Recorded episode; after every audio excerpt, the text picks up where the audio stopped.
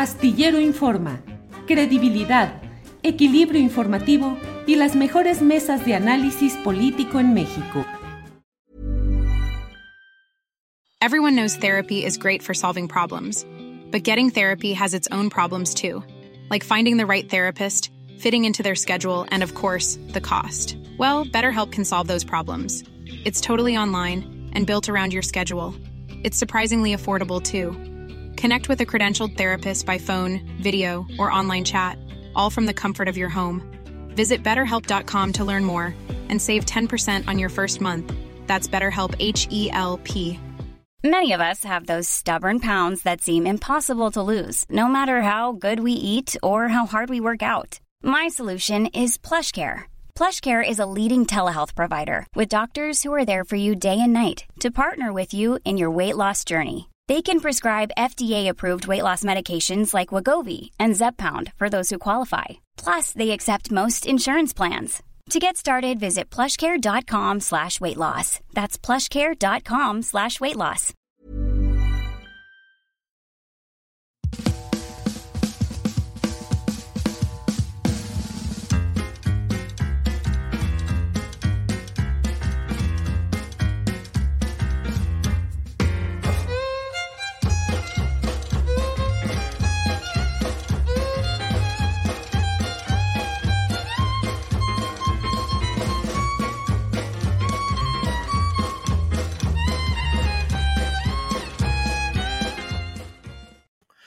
Buenas tardes, buenas tardes. La una de la tarde, la una de la tarde, ya estamos iniciando Astillero Informa. Muchas gracias por acompañarnos en este jueves 7 de diciembre de 2023. Como siempre, es un placer poder platicar con ustedes en un día agitado, movido, que tiene muchos aspectos interesantes, de los cuales vamos a ir hablando a lo largo de este programa.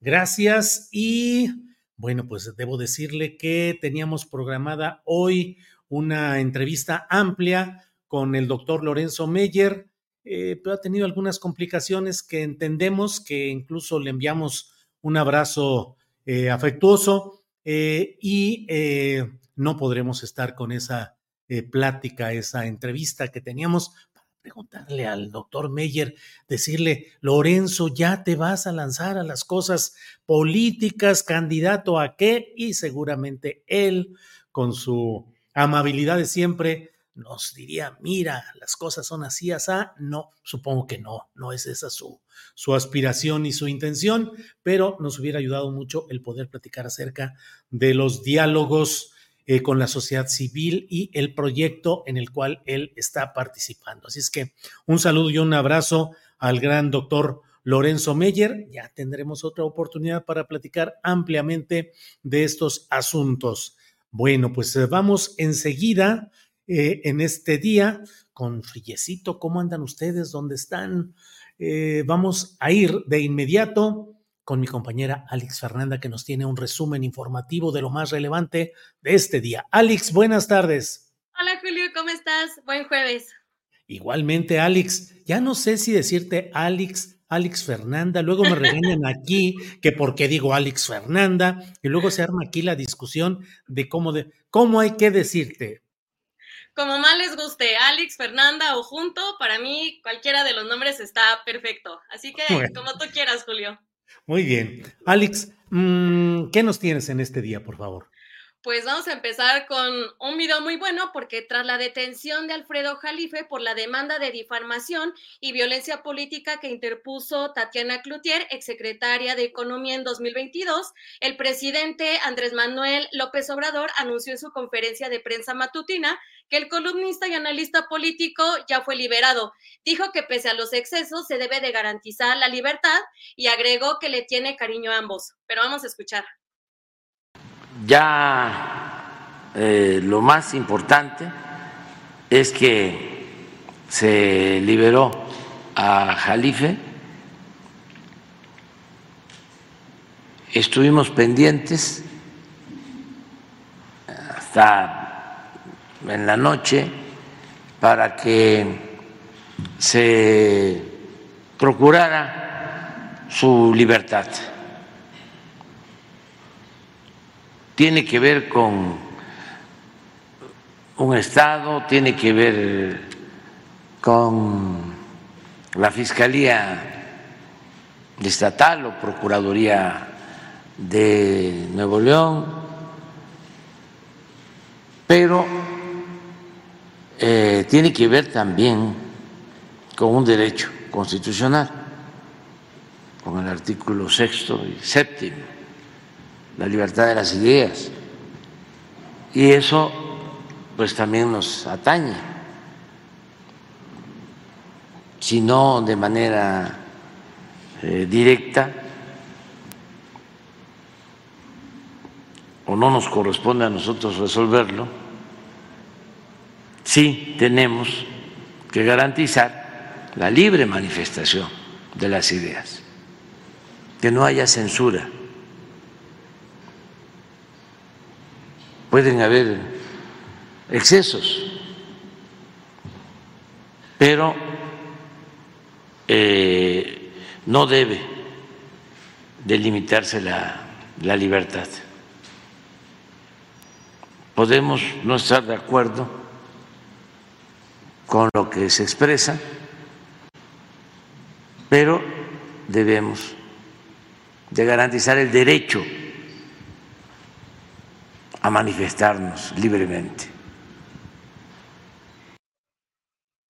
¿Y qué pasó con los 13 fideicomisos que se pretendían otorgar a los damnificados por el huracán Otis? En conferencia de prensa matutina, el presidente López Obrador cuestionó la suspensión otorgada por el ministro Javier Laines para que el dinero de los fideicomisos del Poder Judicial no sea devuelto a la tesorería e ironizó señalando que está bateando arriba de 300. Por otra parte, especuló si la postura de la ministra presidenta Norma Lucía Piña hubiera sido una simulación. Vamos a escuchar. Está muy activo el ministro Laines, porque fue el que intervino en lo de Nuevo León, intervino en esto de los fideicomisos para que no devuelvan el dinero los integrantes del Poder Judicial. Y también intervino ayer en lo de los vapeadores. O sea, está bateando arriba de 300. Lo de los fideicomisos, eh, celebré que la presidenta, la señora licenciada Piña, haya eh, tomado la iniciativa de informarnos podían utilizarse esos recursos para los damnificados. Pero al mismo tiempo empecé a notar de que había inconformidad por lo que había decidido. Ahora ya un ministro deja sin efecto lo que había planteado la presidenta. ¿Por qué cambiaron de parecer?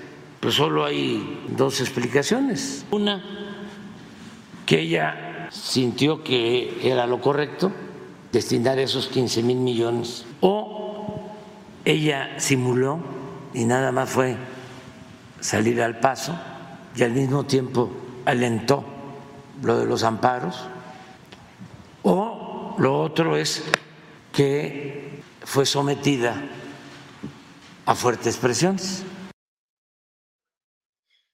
En tanto, la secretaria de Gobernación, Luisa María Alcalde, declaró que el gobierno federal no comparte la resolución del ministro Laines de suspender la entrega de los 13 fideicomisos del Poder Judicial en apoyo a la reconstrucción de, Acapulco y zonas afectadas por el huracán Otis. A través de sus redes sociales compartió el siguiente mensaje desde el puerto. Recordar que hace algunas semanas el presidente había propuesto al Poder Judicial, a la Suprema Corte, que los fideicomisos que se tienen, que más o menos eh, aproximadamente tienen cerca de 15 mil millones de pesos, se pusieran a disposición, se regresaran y se pudieran utilizar para la reconstrucción de Acapulco, para apoyar a los damnificados. En su momento, la presidenta de la Corte eh, mandó una carta estando de acuerdo con este planteamiento. Por eso llama la atención la resolución del ministro Laines el día de ayer, donde determina una suspensión, una suspensión para que no se regresen estos fideicomisos, esto derivado de una acción de inconstitucionalidad presentada por unos senadores, pero llama la atención no solamente que suspenda, sino que suspende a pesar de que en la ley reglamentaria de la fracción primera y segunda del artículo 105 de la Constitución claramente señala que no procede la suspensión en contra de normas generales. Tal cual el artículo 64 dice, la admisión de una acción de inconstitucionalidad no dará lugar a la suspensión de la norma cuestionada. A pesar de haber legislación expresa, se determinó la suspensión y el ministro eh, lo determina porque dice que la aplicación de la ley no debe ser irrestricta o indiscriminada porque de actuar eh, así y de extinguir los fideicomisos se vulnerarían derechos fundamentales de la ciudadanía, de la impartición de justicia y de los trabajadores del Poder Judicial. No compartimos esta visión, como hemos señalado, no se vulnera ningún derecho. En el presupuesto recién aprobado se prevén todos los derechos laborales y la protección para los trabajadores, así que ojalá y se reconsidere y esos recursos puedan ser utilizados para la reconstrucción de Acapulco. Vamos a escuchar el mensaje que destinó hoy el presidente López Obrador a las personas de Acapulco que resultaron dañadas por el huracán Otis. Y hay algo que quiero aprovechar para decirle a los acapulqueños. Eh, hicimos un censo, ya les expliqué, por eso hablamos de 250, 270 mil eh, viviendas afectadas y nos encontramos que solo la mitad tiene escrituras. Fíjense. Pero tienen posesión, viven ahí desde hace muchísimo tiempo.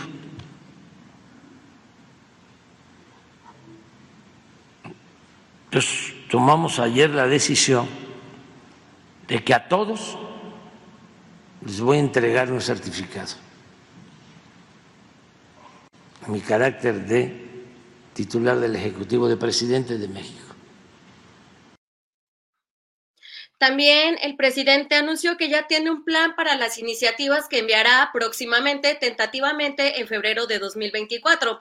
Entre ellas se encuentra la iniciativa para que la Guardia Nacional pueda seguir activa con el acompañamiento de la Secretaría de la Defensa. Destacó que se garantizará la seguridad pública. Producción, el video, por favor. Nosotros tenemos ya un plan para que las iniciativas que voy a enviar se presenten en el mes de febrero. ¿Las tres? ¿La de judicial, la de la Guardia Nacional y la electoral? Sí, sí puede ser que la, la Guardia antes, pero la eh, judicial, toda la reforma al Poder Judicial, eso en febrero.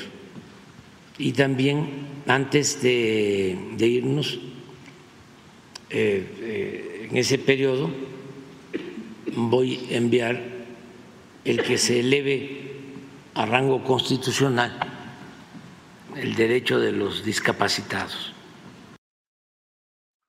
Y esta mañana, Rosario Robles informó en sus redes sociales la absolución definitiva que determinó ayer un tribunal de apelación en la batalla legal que enfrentaba desde 2019 por el delito del ejercicio indebido de la función pública por la estafa maestra, una trama de corrupción por el que 11 instancias federales desviaron más de 3 mil millones de pesos a través de universidades y empresas fantasmas en el gobierno de Enrique Peña Nieto. Vamos a leer lo que puso a través de su cuenta de X antes Twitter. Terminó la infamia.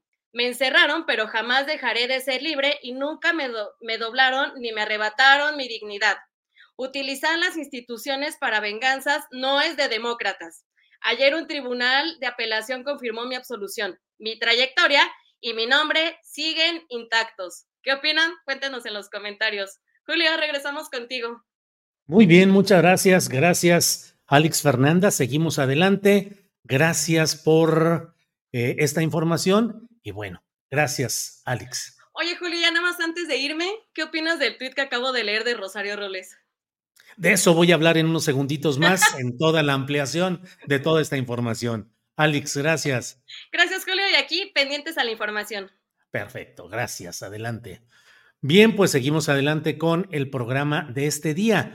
Efectivamente, el tema de Rosario Robles es uno de esos temas que nos hacen pensar a fondo acerca de qué es lo que sucede en el ámbito no solo del Poder Judicial, que desde luego eh, está bastante documentado y diagnosticado, la grave crisis que tiene el Poder Judicial, el federal y el de los estados en nuestro país, cargadísimo de corrupción, de intereses de élite, de nepotismo, de juzgadores que suelen cargarse hacia el lado del poder económico, del poder político y que, bueno, pues han llevado a nuestro país a una situación extrema de injusticia y de la eh, virtual inexistencia de los derechos de la gente más desposeída frente a la capacidad de quienes tienen el poder económico para torcer leyes, para tener grandes despachos jurídicos a su favor.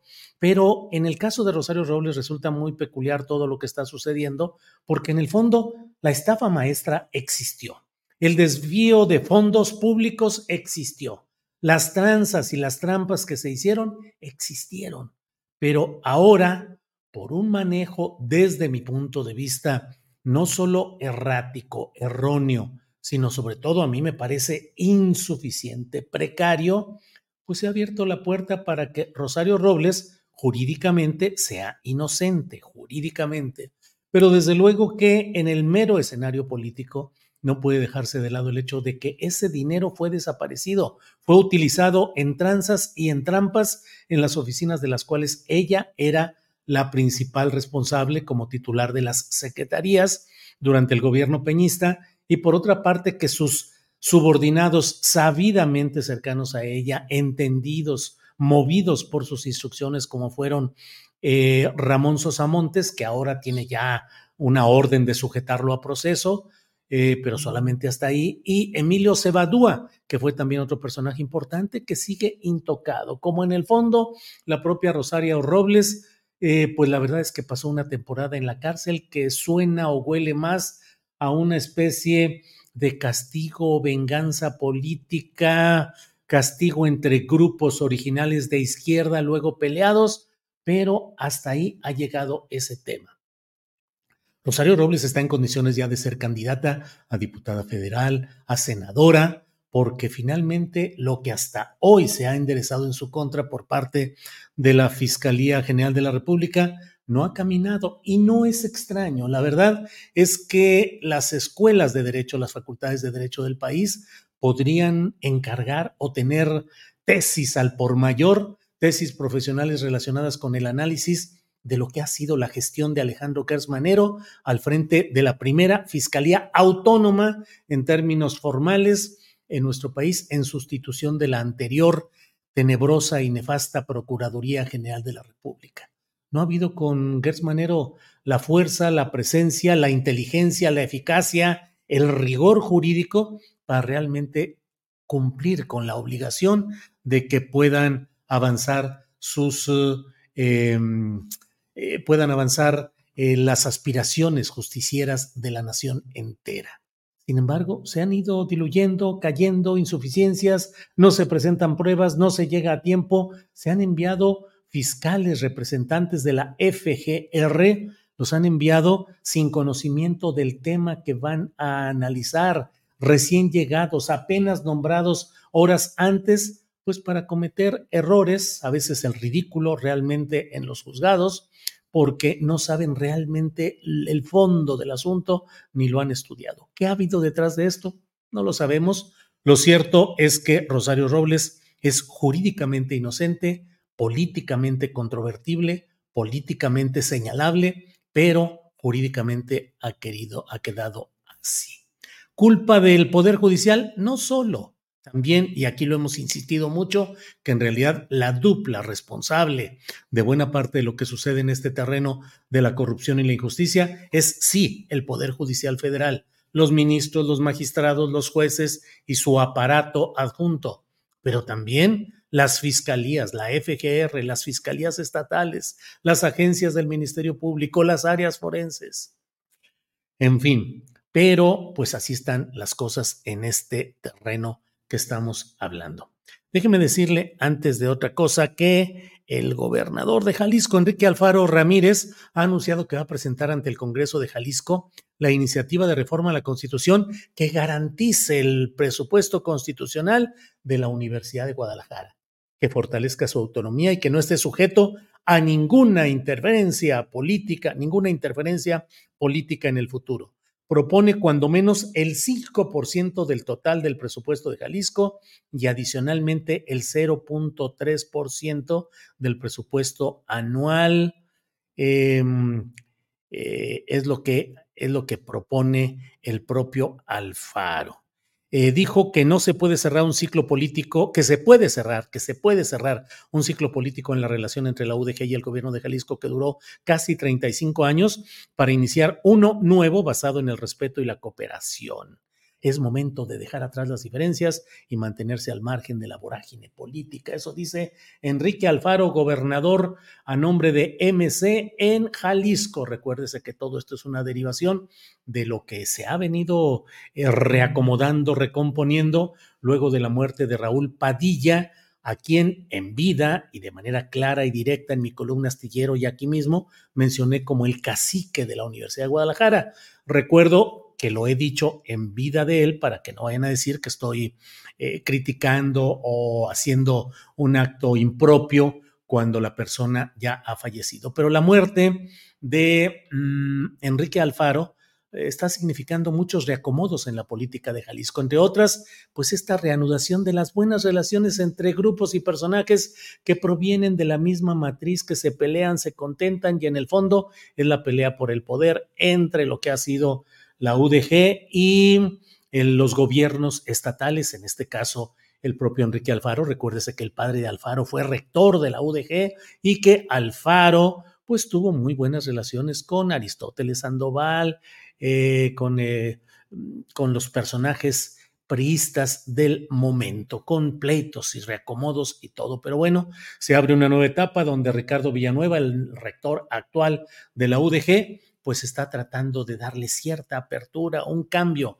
al posicionamiento político de la UDG. Bueno, en otro, miren, aquí dice, este, ah, que dije, órale, Julia, mataste al faro, qué pacho. No, no, no, no, este, me refiero a Raúl Padilla. Dicen aquí, ya vino Padilla a jalarle los pies a Alfaro, Cintia Castañeda.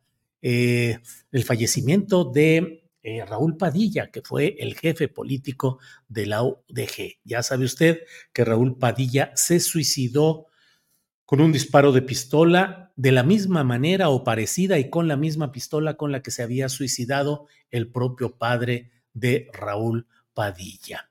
Bueno, eh, dije muerte de Alfaro, a lo mejor me refería a la muerte política porque ha dicho Enrique Alfaro que él ya va de salida, que él ya no va a meterse en nada de de eh, política que se va a dedicar a disfrutar a su familia y a integrarse a otras actividades. A lo mejor son las actividades inmobiliarias en las cuales pues se podría entretener largamente Enrique Alfaro. Por cierto, recuerden que está disponible el libro El amo de Jalisco de la editorial Inefable, El amo de Jalisco.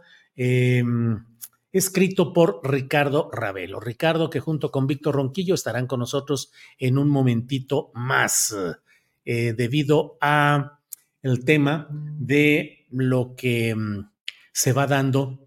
Es que luego me distraigo porque andamos aquí con muchos eh, vaivenes de reorganización interna por todo lo que se va manejando en este eh, terreno.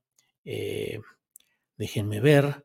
Eh, bueno, está esta información que da Joaquín López Dóriga en su portal. Dice, la Fiscalía General de la República acaba de detener a René Gavira, exdirector de administración de Segalmex, acusado de ser el presunto operador del desfalco de 20 mil millones en el organismo descentralizado. La información en realidad está, la está dando eh, Rubén Cortés. Rubén Cortés, bueno, eh, el máximo responsable y qué? Ignacio Valle, no te preocupes, Nacho.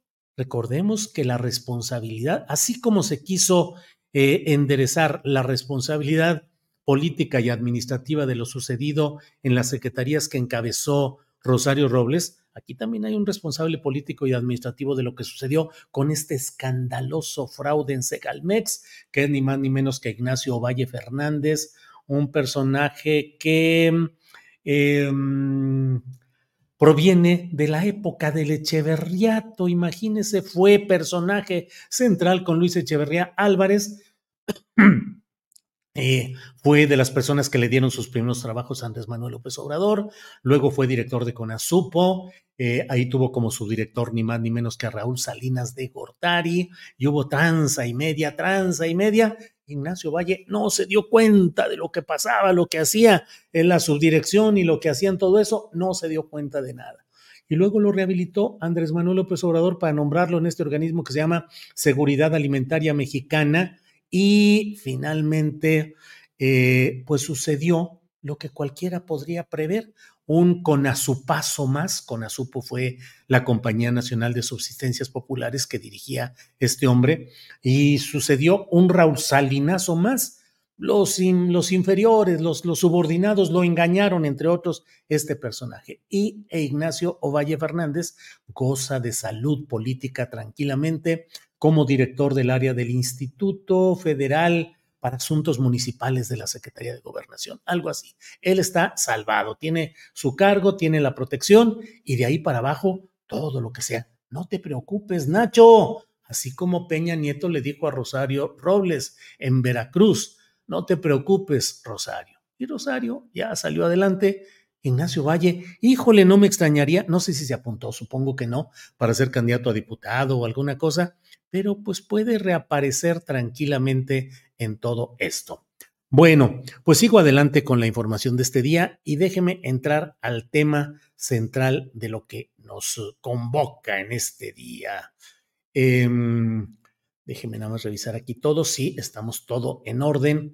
Em, aquí nos dicen Yolanda aquí no semejante ladrón a la tal Rosario Robles. No, hombre, Yolanda, ni diga porque capaz que nos nos acusan de difamación allá en Nuevo León y botellón por lo pronto. Bueno, em, Lili Jiménez Olvera dice, disculpen la ignorancia, acabo de ver que han liberado al doctor Jalife, qué buena noticia. Víctor Franco, ay, lo brinqué porque son muchos los comentarios, ya se me escapó, ya se me escapó, pues sí, ya se fue, que decía que eh, Jalife es muy arrogante.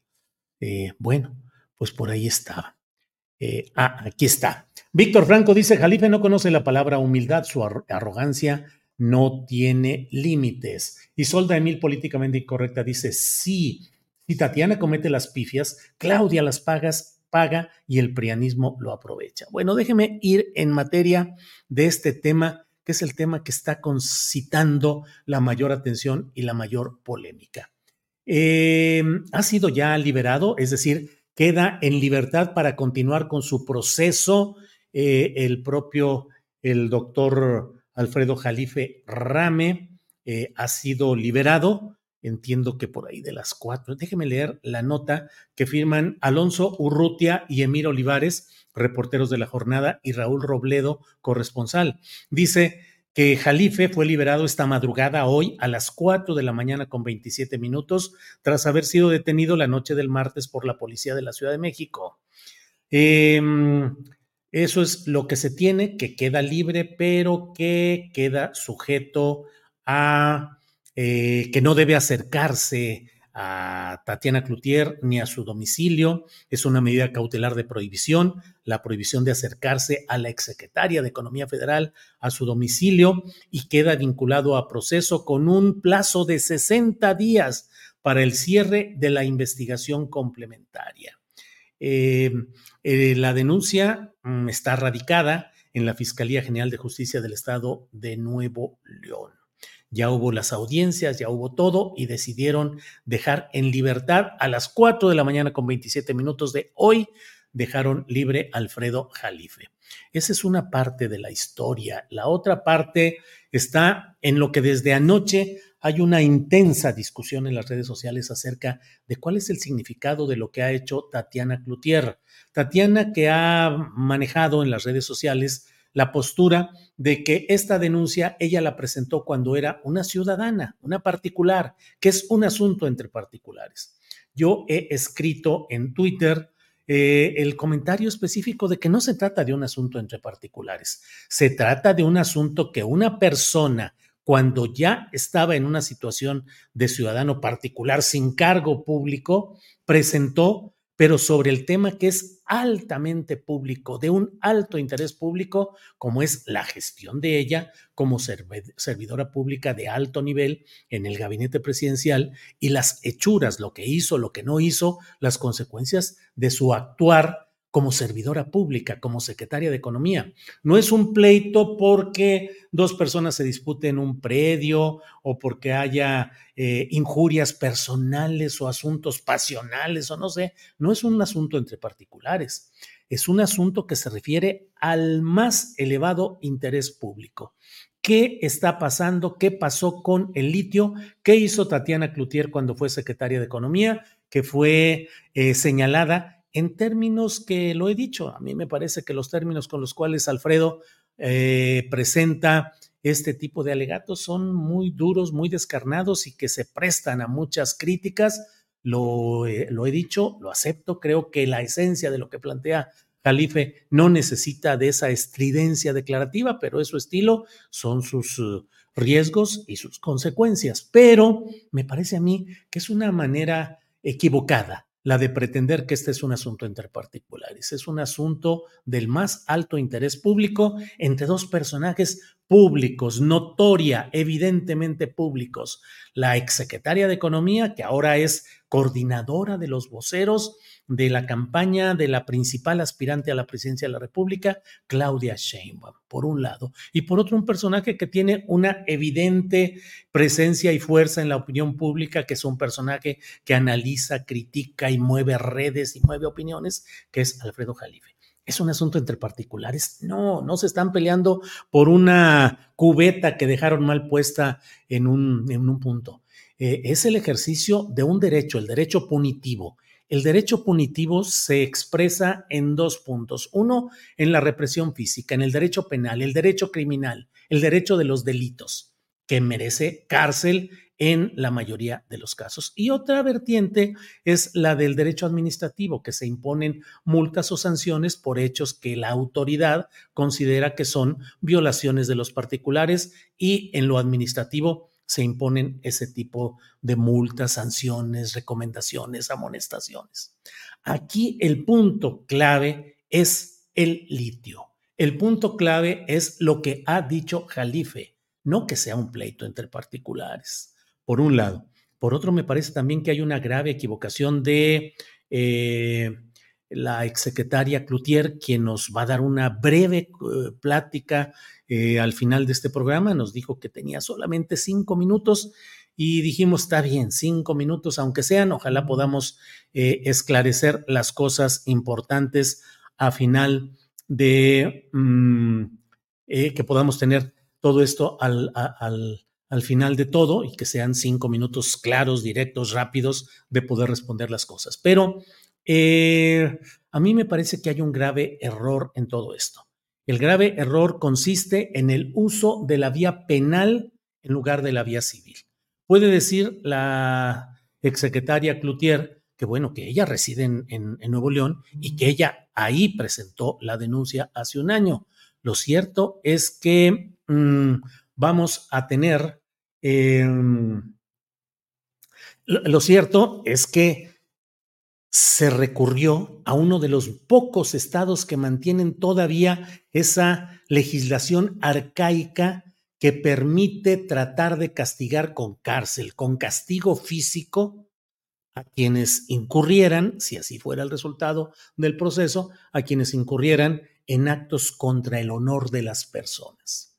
El Comité de Derechos Humanos de las Naciones Unidas, la Comisión Nacional de Derechos Humanos, una amplia eh, eh, doctrina jurídica señala que es absolutamente arcaico, que es eh, propicio para abusos de poder y para persecuciones y para restricciones a la libertad de prensa y la libertad de expresión el utilizar la vía penal en este tipo de hechos. Se ha señalado una y otra vez que lo importante es eh, que cuando haya este tipo de hechos se procesen, se tramiten a través de la vía civil que puede implicar la obligación del sentenciado de que repare el daño. Lo puede reparar por la vía pecuniaria mediante una sanción económica que le puede imponer el juez. Se puede también obligar a que haya una disculpa pública, que esa disculpa pública sea publicada, sea eh, presentada en ciertos medios de comunicación,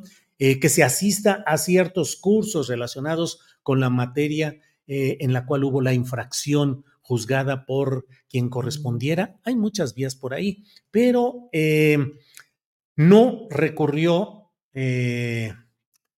la, la, exsecretaria Cloutier, no recurrió a la instancia de la Ciudad de México ni de otro lugar, sino Nuevo León, donde la legislación va en ese sentido.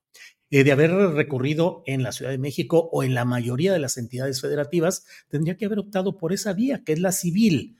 Sin embargo, em, en algunas voces que he leído y que he escuchado en, el, en, el, um, en las redes sociales, se habla y se insiste en que esto puede ser una trampa del malvado prianismo, sobre todo del PRI, que Nuevo León es el que controla este ámbito de la Fiscalía General de Justicia del Estado de Nuevo León. Es cierto que allí están intereses muy densos y que esa Fiscalía tiene la presencia dominante del pensamiento y los compromisos a intereses peristas, pero Tatiana pudo haber evitado que esto sucediera así. Pudo haberlo presentado en otra entidad, de manera natural, en la Ciudad de México. Pudo haberse desistido, pero supongo que no está en su ánimo. Podría otorgar el perdón al presunto responsable. Faltaría que el presunto responsable aceptara ese perdón. Podría haber muchas circunstancias de esa índole, pero la propia mm, Tatiana Cloutier, al menos hasta hace una hora que seguía yo viendo todo lo que estaba disponible en las redes, no vi que hubiera una, un, señalamiento de la propia Tatiana de desconocer, de deslindarse, de acusar, de recusar a esa fiscalía y decir, mm, me quieren entrampar, me quieren hacer esto, es una trampa política. No. Tatiana Cloutier ha estado muy cómoda y muy eh, avenida a lo que está sucediendo desde la fiscalía. Hay un avenimiento. Ella ha dicho, lo presenté, adelante, son los tiempos judiciales, yo no los fijo, adelante. Entonces creo que es importante que veamos esto. Y queda un último tema que el propio presidente de la República hoy planteó en su conferencia mañanera de prensa. Eh, con todo y sus excesos, ¿son preferibles los ejercicios de libertad? Sí, desde luego. Hay que defender y garantizar, dijo el presidente de la República, la libertad de expresión y la eh, libertad, las ideas, la expresión de las ideas, la libertad de prensa. Claro que sí, estoy absolutamente convencido. Pero em, eh, creo eh, que no vamos a. Espérenme un segundito mientras. Este. Mm, espérenme, porque. Mm, mm, eh, eh, em, ya, perdonen, perdonen ustedes, pero aquí, aquí ya saben, es producciones con lo que hay. Vamos caminando como podemos. Em, entonces les decía, hay otro tema que es el que a mí me parece y me preocupa mucho, el abrir la puerta a lo que en otros eh, países con gobiernos progresistas ha sido la puerta del lawfare, de la batalla legal, legal del entrampamiento jurídico. Ya tenemos muchos ejemplos de lo que está sucediendo. Rosario Robles sale, eh, Cabeza de Vaca es también exonerado, el caso de Emilio Lozoya. Hay muchos casos de cómo se va generando este posicionamiento del Poder Judicial claramente en contra de la línea, los intereses, los postulados o los litigios que tiene centralmente la llamada 4T. Hablar todo esto, hacer todo esto, el abrir este camino de las denuncias puede revertirse a la propia vocera, a la propia vocera, porque no sé qué va a pasar, puede estar frente a debatientes que le, a lo mejor le van a decir, oye, pues no, pues contigo, ¿qué debatimos si tú luego nos acusas cuando algo tú consideras, consideras subjetivamente, según tu punto de vista, que constituye un delito y vas y nos acusas? ¿Qué puerta se abre? ¿No será que Tatiana se está mm, eh, invalidando a sí misma en este papel de vocera, por un lado, y por otro, ¿no será que abra? Ya leí un tuit de Denise Dresser donde dice que deberían de ir todos, de concurrir a los juzgados de Nuevo León a denunciar al presidente de la República y a los funcionarios de la Cuarta Transformación para acusarlos de lo mismo, de difamación y pedir que haya la acción penal que ya se decidió en este caso con una premura y una rapidez inusitada en este país lleno de tanta injusticia. Bueno, están por cumplirse 18 años del encarcelamiento sin sentencia de Israel Vallarta. Cárcel sin sentencia. No lo defiendo. Si fuera el criminal más eh, castigable, adelante. Pero lleva 18 años sin que le digan si es culpable o no y puede resultar que le digan Usted disculpe, sabe que 18 años se la pasó aquí encerrado en cárcel de alta seguridad y usted no es responsable. Gracias, que le vaya bien. Y frente a ello, la premura para tramitar este tipo de cosas. Fiscalía de Nuevo León a la Fiscalía de la Ciudad de México, aprehensión, detención, envío a Nuevo León, bla, bla, bla. Híjole, demasiada rapidez. Esperemos y estemos atento, atentos eh, a que podamos seguir en todo ello. Bueno, déjeme ver. Antes de seguir adelante en todo este tema, déjeme avanzar en, ah, la, mm, el tema de Argentina, el tema de Argentina que ya está en lo inmediato, la toma de posesión de Javier Milei. Para ello está con nosotros Fernando Buenavad, Fernando Buenavad que está ya aquí y le saludo. Fernando, buenas tardes. Julio, un gran abrazo, buenas tardes, saludos a toda la audiencia. Eh, Fernando, Sí, muchas gracias por aceptar la llamada en circunstancias eh, emergentes, pero Fernando, muchas gracias. ¿Cómo van las cosas rumbo a la toma de posesión de mi ley? ¿Qué detalles nos compartes, Fernando? Bueno, uno que es importantísimo a, estas horas, está terminando de conformarse la nueva Cámara de Diputados. Ahí en, hace unos cuantos minutos se pronunció incluso la elección de del que será nuevo presidente de la, de la Cámara de Diputados este, en Argentina, que, que, porta el apellido de Carlos Menem, el apellido Menem, eh, que, que, tantas memorias suscita en este país, para algunos no muy buenas, para otros quizá de, de celebración, como el propio Milei ha dicho muchas veces, reconociendo a Carlos Menem como el mejor presidente que ha tenido la Argentina. Eh, para mucha polémica el asunto. Y también a esta hora, en estos minutos, se está verificándose la asunción de los cargos de los senadores que, que, fueron electos en este proceso electoral y que vendrán a, configurar o reconfigurar un escenario de, por los próximos años de mucho debate en función del paquete de leyes que, que mi ley está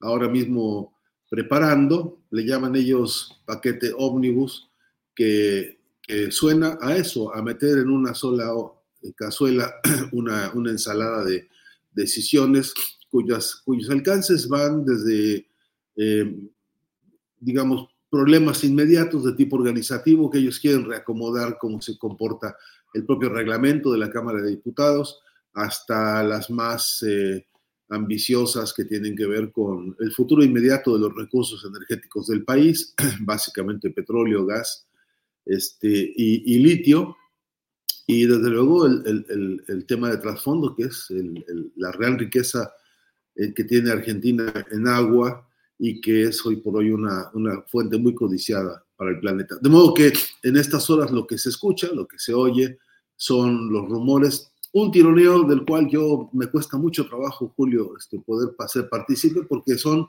los codazos, los empujones entre uno que quiere ser candidato, el otro a, los cargos, digamos, de ministerios, eh, alguno que se anuncia solo, otro que, que, es anunciado y que después, horas después, es negado, y ha habido, si algo ha habido en, este, en esta etapa en Argentina, ha sido un tironeo que ha sembrado mucha, mucha, muchas dudas, eh, mucha incertidumbre, y, eso ha repercutido, ni duda cabe, en, cómo se mueve la economía del país. ¿no?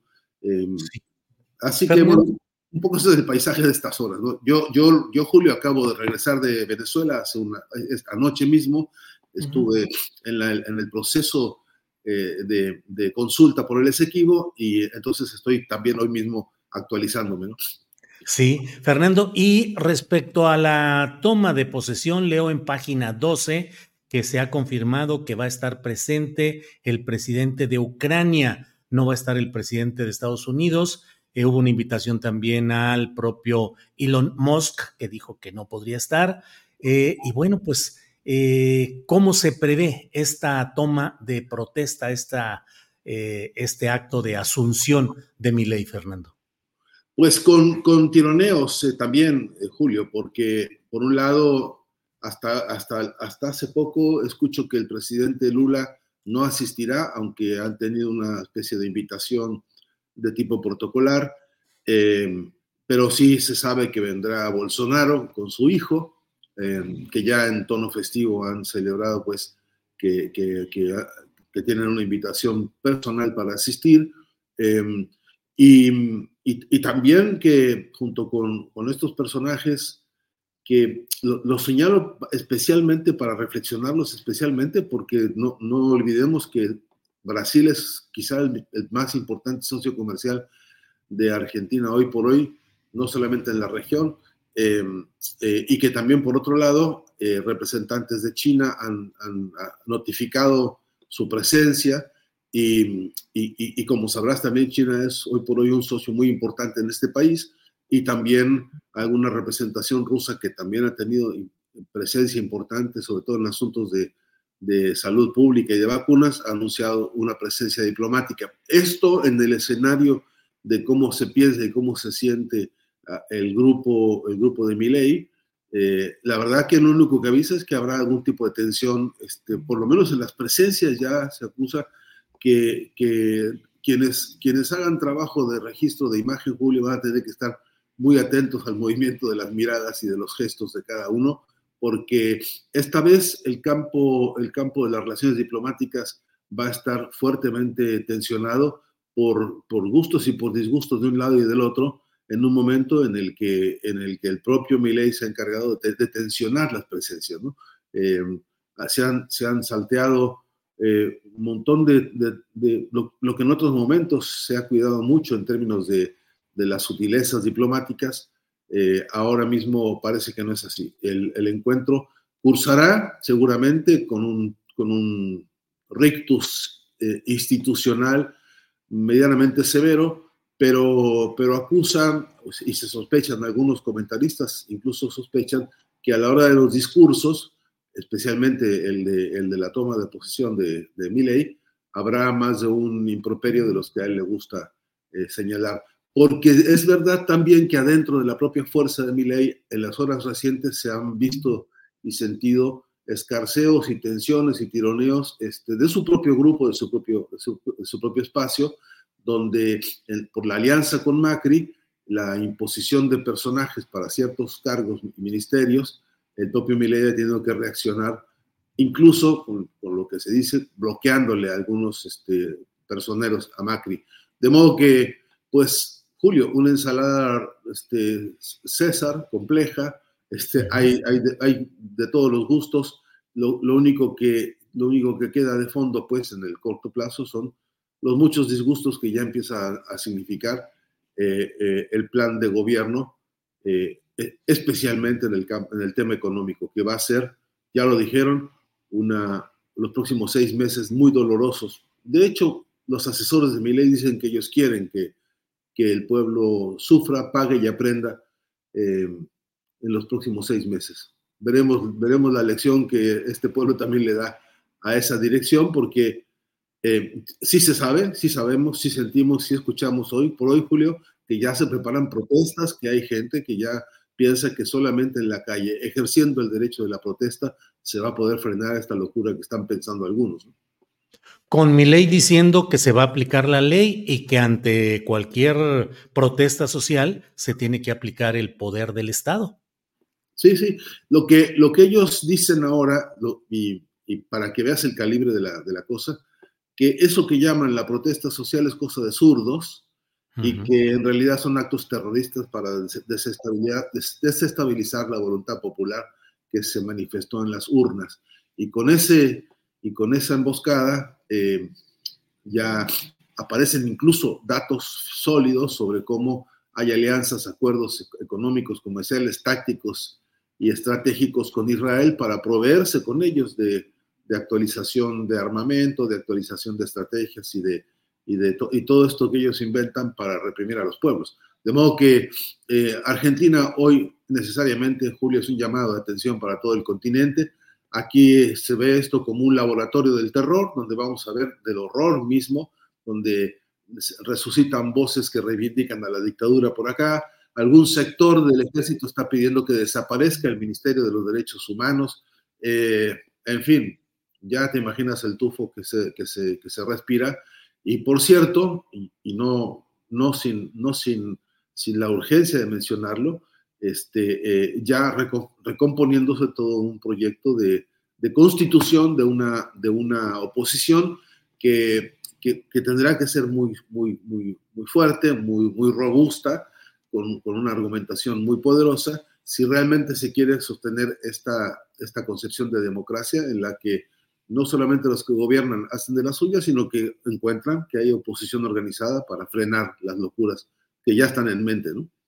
Así es. Pues Fernando, te agradezco mucho esta amable posibilidad de platicar en este día, jueves 7 de diciembre, y estaremos atentos a lo que suceda en este experimento de horror en Argentina y ya podremos seguir platicando de ese y otros temas. Por lo pronto, te agradezco mucho la amabilidad, Fernando, a reserva de lo que desees agregar. No, al contrario, disculparán todos ustedes el, el, tono de la voz de resfrío. Este, los aviones a veces hacen de esas cosas con los aires acondicionados, pero también te prometo que en alguna oportunidad te cuento esto que pasó en Venezuela con la consulta sobre el Esequibo, que en, lo que hay que poner mucha, mucha atención. Ahí están sonando tambores de guerra en más de un sentido y, y, y, la, y la flota, la quinta flota, está dando vueltas por ahí y la empresa Exxon está haciendo canallada y media y, eso es una amenaza también no solamente para Venezuela, sino para toda la región. Me parece que vale, vale la pena mantener atenta la, lupa sobre ese, sobre ese escenario. Te, mando un gran abrazo, Julio, muchas gracias. ¿eh? Igual, Fernando, a ti, gracias por, a pesar del resfrío y todo, estar con nosotros. Gracias, Fernando, hasta pronto. Abrazo. Gracias. Es la una de la tarde con 50 minutos, una de la tarde con 50 minutos y vamos de inmediato con Tatiana Cloutier, que está con nosotros. Tatiana, buenas tardes. Muy buenas tardes, Julio, ¿qué tal? Bien, Tatiana, gracias por estar aquí. Tatiana, de entrada, porque sé que tienes poco tiempo, eh, ¿qué opinas sobre la postura del presidente de la República que dijo que no a la censura, sí a la libertad de ideas, de expresiones, de prensa y que aún con excesos, él mismo es un ejemplo de no recurrir a la denuncia penal en estos temas? Tatiana, ¿qué opinas? Voy a, voy a ponerlo de esta manera y no te voy a contestar directamente la pregunta al principio y la hago en el, segundo momento. Primero que nada, vivo en Nuevo León, soy de Nuevo León o estoy aquí, aquí es donde resido y en Nuevo León tenemos el Código Penal que tiene el artículo 344 y el 235 como difamación y calumnia. Yo coincido con el presidente de la República que todas las libertades, en el sentido más amplio para la libertad de expresión. Y, por otro lado, no niego el derecho que tengo y es el que ejercí para poner una denuncia de hechos el año pasado, exactamente durante el mes de diciembre, y en la cual hablo de difamación y calumnia, porque no es lo mismo una opinión, y en una opinión tú puedes opinar libremente lo que quieras, puedo estar de acuerdo o no con ello, y eso no tiene nada que ver, libertad total en ese sentido, más emitir una afirmación en donde no tienes pruebas y en donde tienes dolo en esa afirmación, es donde viene lo que yo considero que aquí estaría catalogado en el artículo 344 y 235, que son difamación y calumnia, y que entran en el Estado de Nuevo León por la vía penal. No la digo yo, es lo que está en el Estado de Nuevo León y algunos estados de la República la tienen. Yo vivo aquí y me tocó esa ley a la que me acojo. Oye, Tatiana, aunque los hechos sucedieron en la Ciudad de México, donde la materia de este litigio era tu función como secretaria de Economía, ¿qué que, espérame tantito nada más, que la ejercías en la Ciudad de México y sucedió en las redes sociales. Si esto procediera, cualquiera que emita un juicio, opinión o lo que sea en redes sociales puede ser juzgado en Nuevo León. Vamos viendo de esta manera, opinión, en ningún motivo está en tela de juicio. La opinión es la libertad total hasta el máximo, como dijo el presidente López Obrador. En el tema de omitir, emitir un juicio muy claro, no, y no fue juicio tampoco, perdóname, fue una declaración y una asunción en donde él menciona y pone, no, no, no está opinando que yo ABCD, no está diciendo que a lo mejor yo, está afirmando, ¿sí? Sin pruebas, que yo me robé el litio y que yo entregué al Estado mexicano, al Partido Republicano en los Estados Unidos. Esas no son opiniones, esos son declaraciones y afirmaciones concretamente sin pruebas y lo que a mí me recomendaron los abogados, yo no soy abogada, es que esto procedía aquí porque es donde yo vivo y es donde me hace el daño, entendiendo que está en redes sociales. ¿Por qué no recorriste en la Ciudad de México donde era el motivo del litigio y donde reside el acusado y donde tú estabas residiendo cuando se cometieron los hechos que estás hablando? A ver, los, yo renuncié a la Secretaría el 6 de octubre. Él empezó mucho antes en todo este tema y esas partes. En la Ciudad de México. Así es, cuando yo estuve en la Secretaría de Economía y mucho antes como diputada ya opinaba y en las opiniones no me voy a meter y como bien dices, o como también lo escuché, siendo yo figura pública o funcionaria pública, mejor dicho, uno tiene que aguantar en estas cosas. Cuando yo salgo y él empieza a, o bueno, reafirma y empieza a decir que me corrieron porque me robé el hito y que me corrieron porque entregué, ya no era yo funcionaria pública y repito, las redes sociales llegan y alcanzan mundialmente en todo el lugar y yo vivo en Nuevo León y es donde a mí me afecta específicamente el tema de donde estoy habitando cotidianamente y donde tengo o podría tener esta circunstancia de el daño en el entorno en donde me muevo cotidianamente, que es Nuevo León. ¿No te preocupó que ese tipo de actos o delitos contra el honor son arcaicos en la mayoría de los estados del país y en la Ciudad de México y que hay una intensa doctrina jurídica que los considera lesivos al derecho a la libertad de expresión y a la libertad de prensa y que tú recurriste a lo penal y no a lo civil? Vuelvo a ponerlo en, la mesa de la manera que tiene que ser desde la perspectiva de acá. Vivo en Nuevo León y el Nuevo León, el Código Penal lo tiene tipificado, difamación y calumnia así. Yo no elegí cómo tipificarlo. Está tipificado aquí de esa manera y yo vivo en Nuevo León. No caigamos en una confusión bien claramente, la libertad de expresión es la libertad de expresión que va en todo lo que tú puedas, y cuando digo tú estoy hablando de todo lo que la gente puede opinar en términos de lo que quiera con respecto a cualquier persona. Aquí, en los comentarios del Señor, es muy claro, es claramente puesto que son acusaciones en las cuales, sin prueba alguna y con dolo, maneja la información. Esa es la diferencia y en donde no podría yo permitir que quepa en lo que estamos hablando libertad de expresión, porque en esa están una serie de comentarios que él hace que ni siquiera son tomados en cuenta para la denuncia, porque efectivamente son opiniones y puntos de vista en los cuales se deben de respetar al máximo, como hoy dijo el presidente de la República.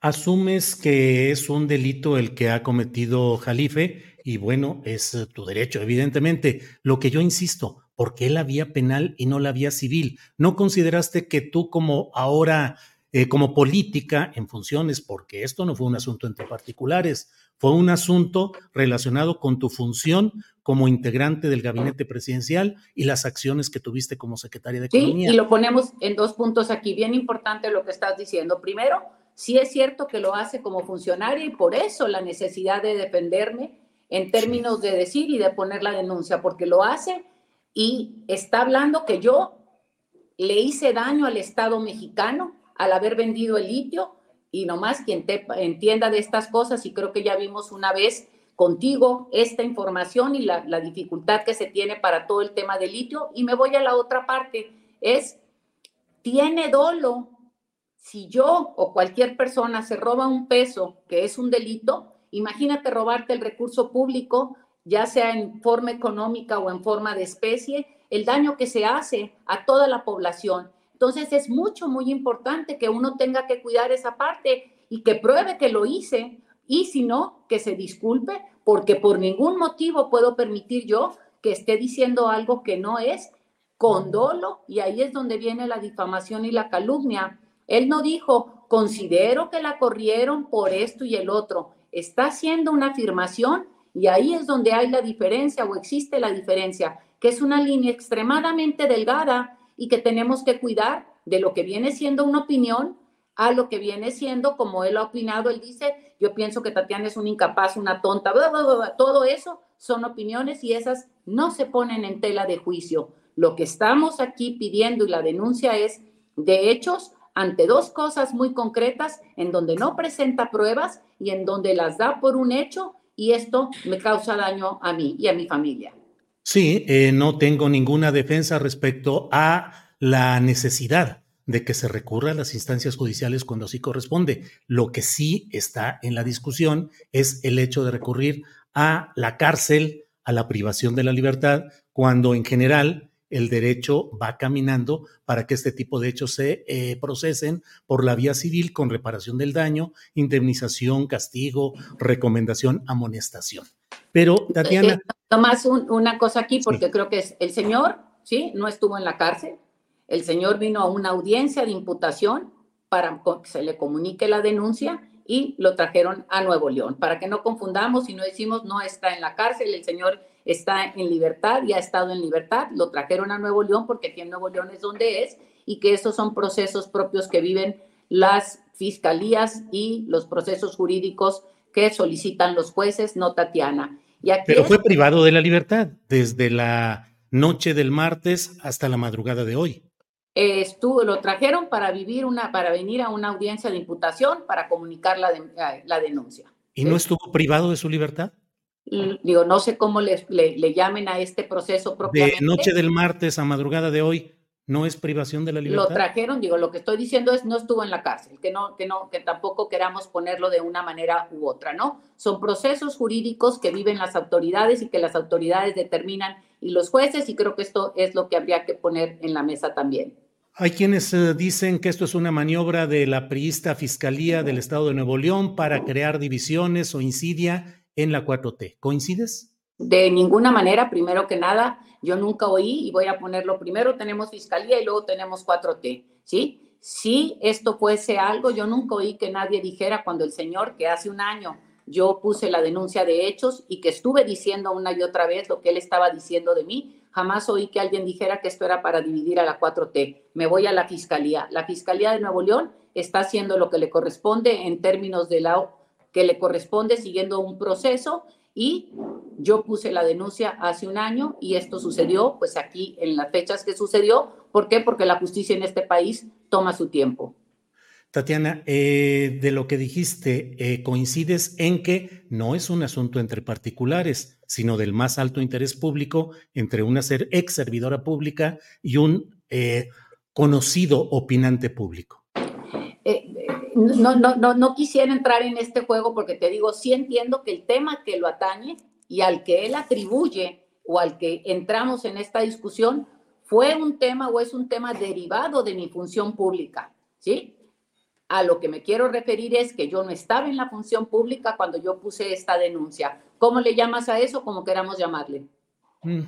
Eh, Tatiana, en otro tema es el relacionado con tu cargo actual de coordinadora de voceros. Te voy a decir, Julio, nomás aquí. No quiero que mezclemos los temas y encantada, mañana entramos a discutir todo lo que queramos de vocería porque creo que se vuelve importante no mezclar para no atribuir lo que dicen que se quiere atribuir. Este es un tema que yo lo puse como Tatiana Cloutier en su momento en el 2022 y que no mezclemos porque no está mezclado un tema con otro. ¿Cómo ves? Yo te pido que no me limites y que me permitas entrar a lo que es el asunto de interés público, tu función como vocera y el riesgo ah, de que este tipo de acciones puedan implicar la apertura a un proceso de lofer, de batallas legales, de guerras legales, en las que ya hay quienes están proponiendo ir a presentar denuncias a Nuevo León por actos de calumnias que imputan al presidente de la República y a otros personajes. ¿Cómo vas a ser vocera si tú has propiciado esto? A ver, primero que nada, yo no estaba en una vocería en el momento que esto sucedió. Primera cosa. Segunda cosa es, la gente tiene la libertad de utilizar los mecanismos que considere conveniente y el Estado de Derecho o los encargados de buscar la justicia en este país serán aquí en Nuevo León los que decidirán si eso procede o no procede, que esto es importante poner en la mesa. Y por otro lado, decirlo aquí, no confundamos, repito una vez más, libertad de expresión con los temas de esta parte de lo que viene siendo una calumnia con dolo o una difamación premeditada y son dos cosas totalmente distintas. Una presunción, porque todavía no hay sentencia. Totalmente, totalmente. Una presunción. En donde yo lo asumo como tal y por eso, como presumo eso, puse la denuncia. Sí, pero es una presunción. Fíjate, en los mismos términos en los que tú no dices considero que, sino dices es una calumnia y eso no está todavía sentenciado por ningún juez. Lo pongo y corrijo y lo ponemos aquí.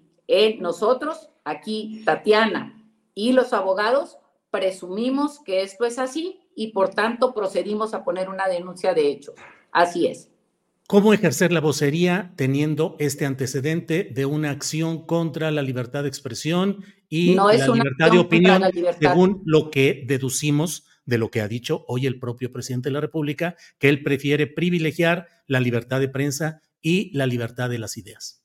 Yo coincido totalmente en privilegiar la libertad de las ideas. Esta no es una idea, esta es una acusación claramente y la tenemos muy bien puesta y podríamos poner ahorita el video del Señor y donde vemos claramente dónde está la diferenciación entre lo que viene siendo una opinión Hey there, it's Michelle Norris. I'm host of a podcast called Your Mama's Kitchen. When I travel, I'm usually looking for a way to find a taste of home when I'm not at home. And one of the things I love to do when I am at home is entertain. And Airbnb allows me to do that. When I was in California recently, I rented a house that had a great kitchen. And when we were sitting around the table, we're all thinking, we're in someone else's house. Someone could be in all of our homes as well. If you have a home, but you're not always at home, you have an Airbnb. Your home might be worth more than you think. Find out how much at airbnb.com/slash host. Burrow's furniture is built for the way you live. From ensuring easy assembly and disassembly to honoring highly requested new colors for their award-winning seating, they always have their customers in mind. Their modular seating is made out of durable materials to last and grow with you. And with Burrow, you always get fast, free shipping. Get up to 60% off during Burrow's Memorial Day sale at burrow.com slash ACAST. That's burrow.com slash ACAST. burrow.com slash ACAST.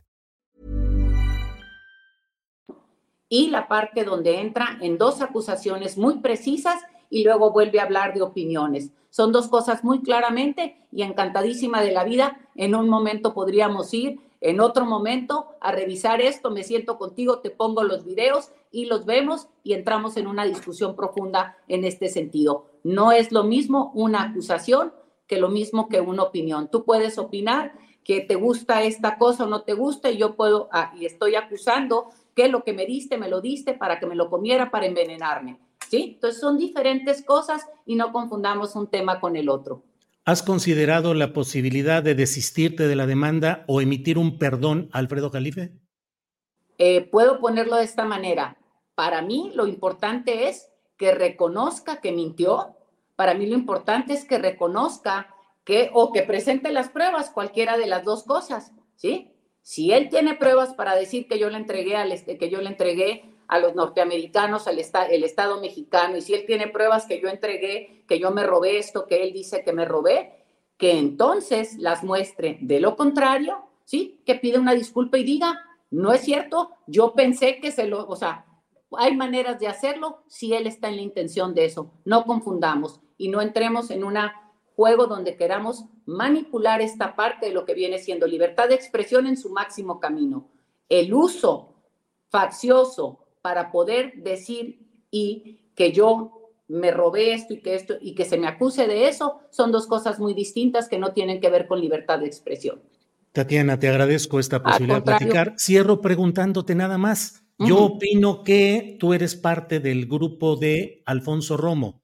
Yo considero que Alfonso Romo ha sido un depredador del interés nacional y que ha actuado en contra de ese interés, cometiendo muchos actos relacionados con conflicto de intereses y que él ha seguido lucrando desde el cargo que tuvo y que tú entraste ahí por Alfonso Romo, que está también otro secretario, el de Agricultura.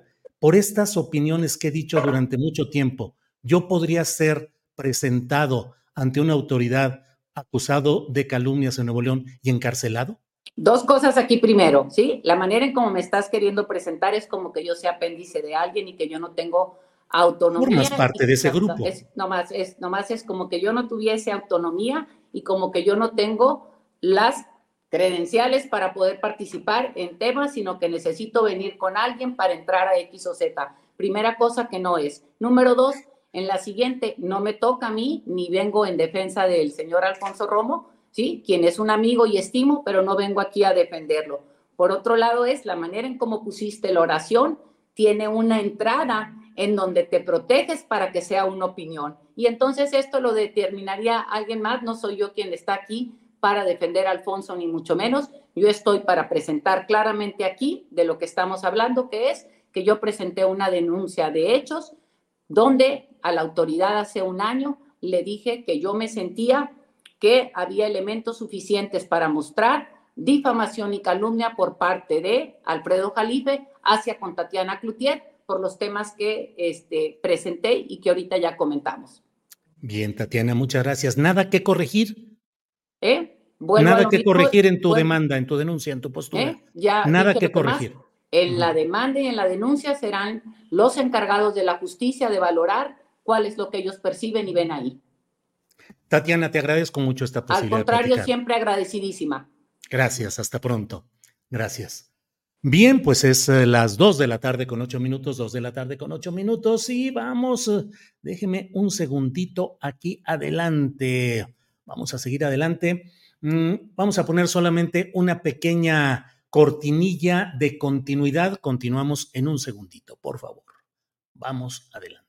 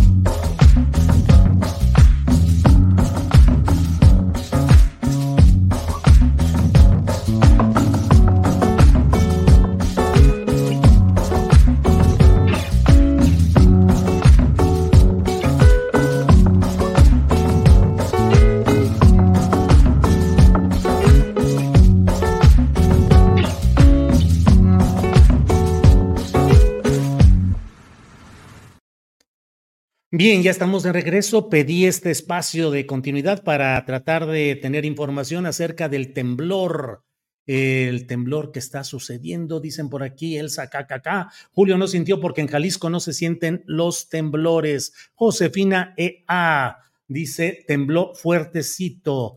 Eh, Gaby Cortés tembló cuando estaba Tatiana. Vamos a ver qué es lo que hay por aquí.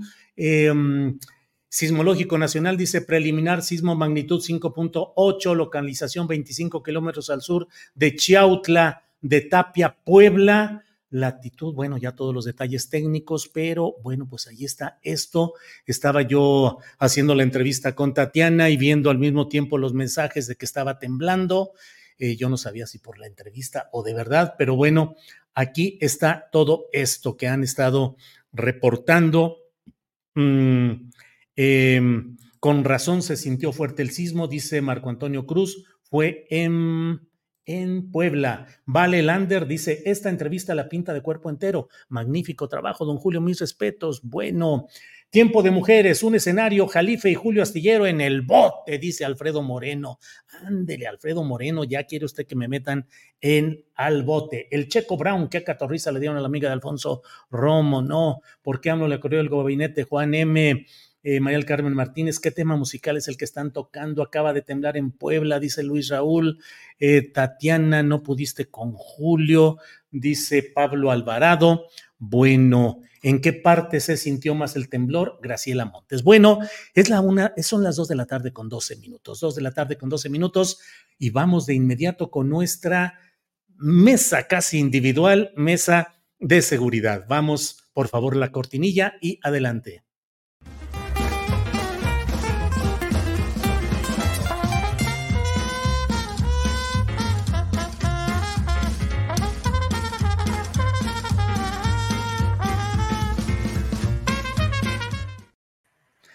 Víctor Ronquillo, buenas tardes.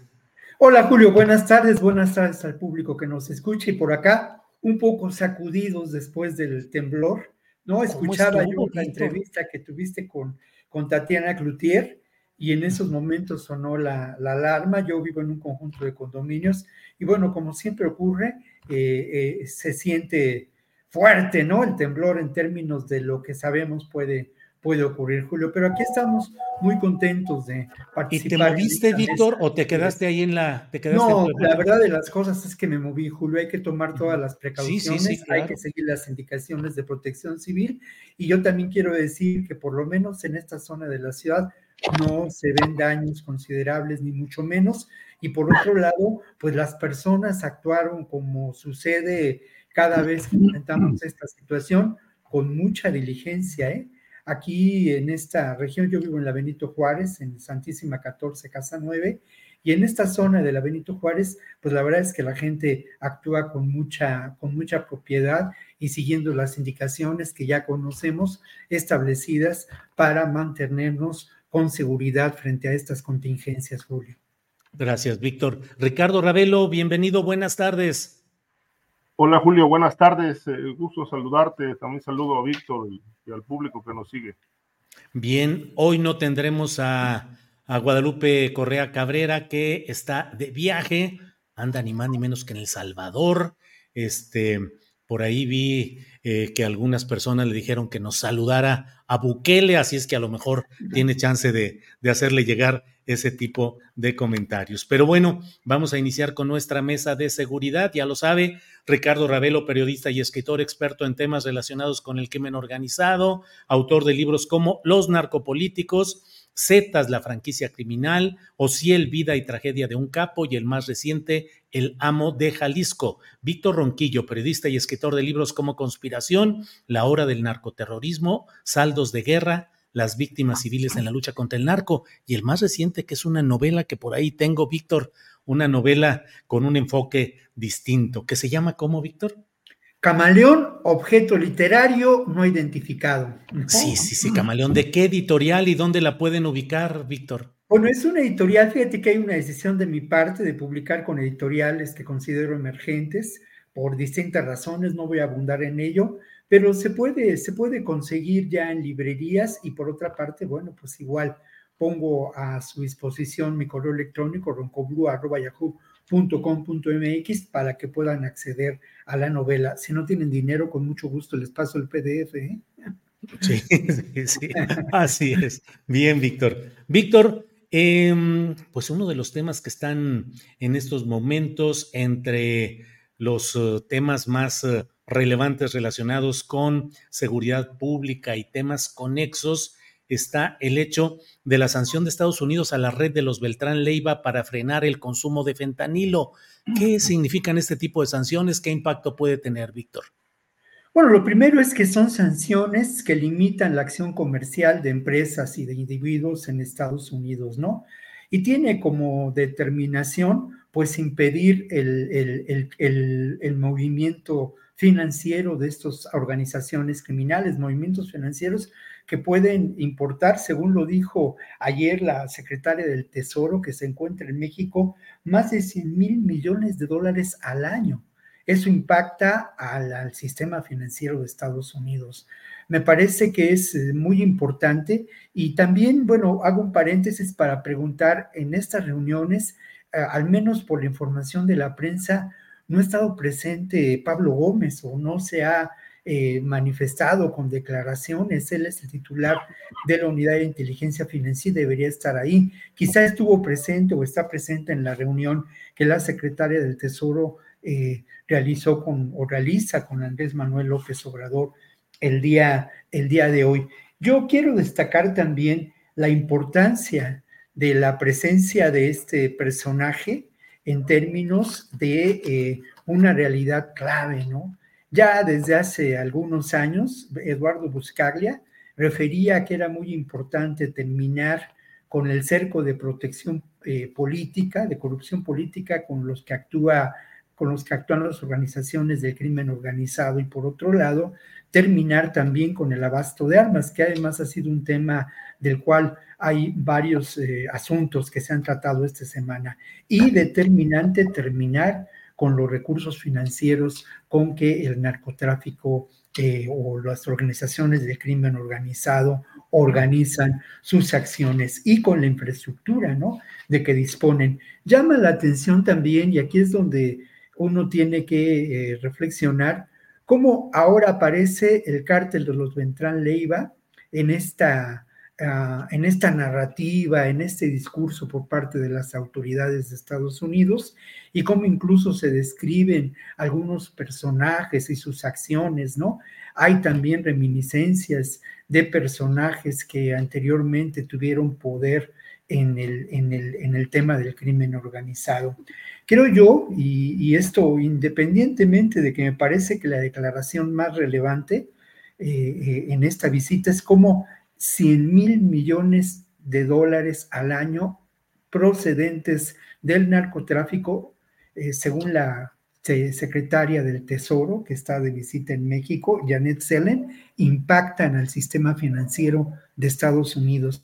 Esto me parece determinante, pero aún así, yo insisto mucho en que tenemos que desconfiar de todas estas versiones, de toda esta construcción de una narrativa que eh, lamentablemente permea al discurso, a la reflexión que eh, realizamos en torno al tema del narcotráfico.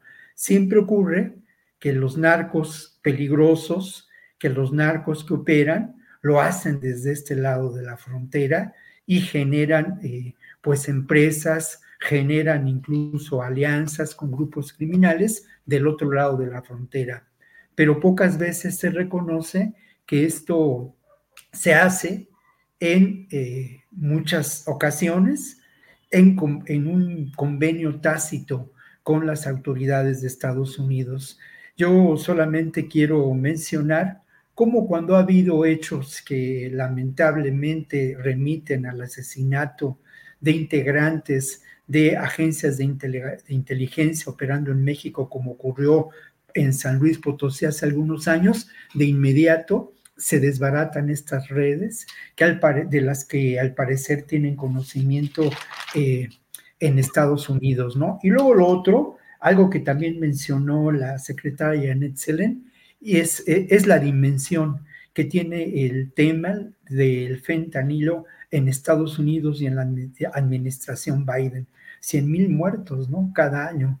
Y esta dimensión parece fácil, pero en el fondo de todo es un tema que eh, provoca hechos, eh, digamos, determinantes, ¿no? Al poner, eh, ¿cómo decirlo? Para que no resulte impactante, pero al poner a temblar al sistema de salud de Estados Unidos y a su estrategia para combatir al narcotráfico al interior de ese país, Julio. Bien, gracias, Víctor. Ricardo Ravelo, ¿qué opinas de este tema relacionado con esta sanción de Estados Unidos a la red de los Beltrán Leiva en el contexto de este tema del fentanilo. Ricardo, por favor. Sí, Julio, a mí me llama la atención, bueno, primero que nada, eh, ciertas variantes del discurso eh, de Washington, porque hace algunos meses eh, el foco estaba puesto sobre los chapitos, como los, el grupo poderoso que estaba introduciendo mucho fentanilo a, este, a Estados Unidos. Luego, el reflector se puso sobre el cártel de Jalisco Nueva Generación, una organización criminal que, bueno, desde que se fundó, este, entró al, digamos, a la dinámica de las drogas sintéticas y ellos eh, fueron de los, pues, de los, son de los grupos, es el de los grupos criminales que, que prácticamente ya no opera con otro tipo de sustancias, sino con puras drogas químicas. Y obviamente, bueno, esto se ha incrementado muchísimo por la gran demanda que hay en el voraz mercado de consumo norteamericano.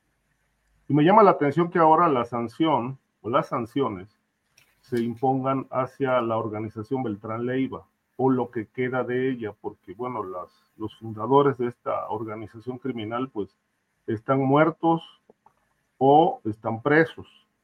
El caso de Alfredo, el, eh, Alfredo Beltrán pues está extraditado, el Mochomo en Estados Unidos, y pero bueno, es evidente que eh, hay todavía redes eh, que están operando eh, en Estados Unidos el tráfico de fentanilo, que ya se les genera, esto ya provocó un, un, problema de salud pública gravísimo, ¿no? Como decía Víctor ahorita, sí hay una, una cifra bastante escandalosa, 100 mil muertos anuales por sobredosis, ¿no?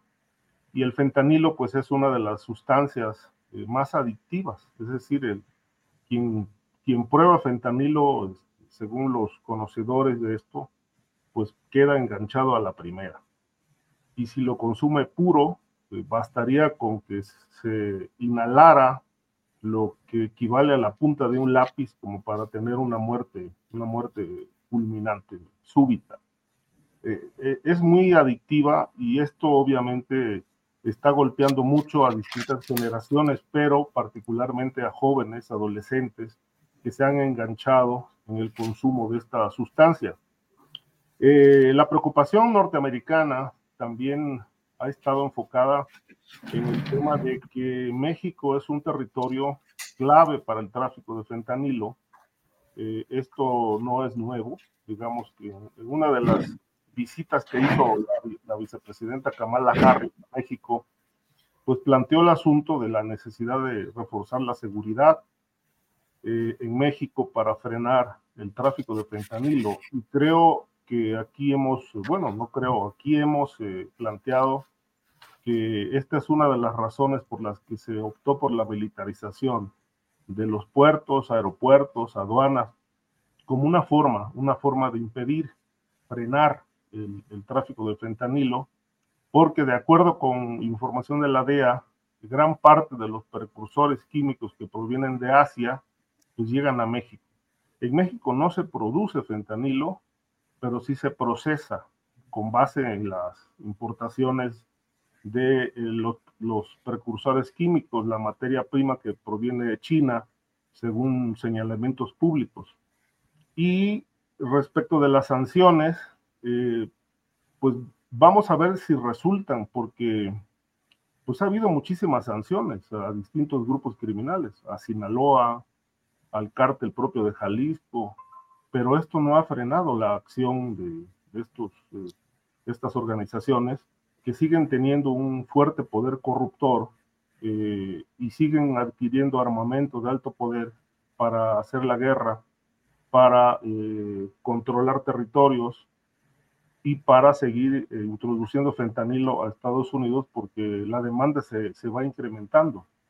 Y este es un mercado obviamente muy importante para estos grupos que este, están ocasionando 100 mil muertes anuales por este, el consumo de esta sustancia. Ahora, eh, sin duda, coincido con Víctor en el sentido de que es escandalosa esta cifra de lavado de dinero, 100 mil millones de dólares anuales, pues bueno, este, lo, lo, importante aquí es eh, señalar este, qué hace la autoridad norteamericana entonces. O sea, si esta, si esta eh, cantidad de dinero se lava en el sistema financiero estadounidense, pues bueno, debe, debe haber complicidades, debe haber este, autoridades que cierran los ojos. Este, se presume que el sistema financiero de Estados Unidos pues es uno de los eh, más eficaces en poder detectar esto eh, por pues por las eh, acciones que llevan a cabo y en México obviamente también se lava dinero, el secretario de Hacienda lo reconoce, ¿no? que hay, hay actividad también de lavado, pero yo planteo y he planteado, si si se lava y si, y si hay estas facilidades para lavar tanto dinero eh, ilegal, pues es porque se necesita en el mundo, no solamente en México, en Estados Unidos, en todo el mundo. Eh, de tal suerte que, bueno, pues eh, se, aun cuando las economías puedan, puedan verse afectadas por estas actividades ilegales, considero que, bueno, el dinero sigue fluyendo eh, por todas partes, el dinero ilegal, el dinero sucio, la, economía informal es un nicho importantísimo para el lavado, la industria de la construcción, la compra de tierra y todo esto obviamente pues son actividades que por lo menos en México están impunes. Yo no tengo, por lo menos en el caso reciente, de la época reciente, no conozco un solo caso de sentencia por lavado de dinero en México. Hay muchas acciones de la unidad de inteligencia financiera cuando estaba el señor Nieto, eh, Santiago Nieto al frente, pero también hubo muchos fracasos y tropiezos, es decir, así como golpeaban eh, a empresas, eh, incautaban cuentas, pues luego los, los juicios no se sostenían en tribunales y la unidad de inteligencia financiera o la Secretaría de Hacienda tenían que devolver los recursos porque no alcanzaron a probar sus acusaciones. Bien, gracias. Eh, antes de seguir adelante con el ritmo de nuestra mesa, déjenme compartir este tuit que ha puesto el presidente López Obrador. Dice, al parecer no fue tan fuerte el temblor. De todas formas, pronto daremos más información. Eso lo puso hace 10 minutos, a las 2 de la tarde con 18 minutos. Estaremos atentos a lo que vaya sucediendo en este tema. Y luego, Víctor Ronquillo, y de esto te quiero preguntar enseguida acerca de este tema de Segalmex. Mira, se ha dado a conocer, déjame que pongan el tweet.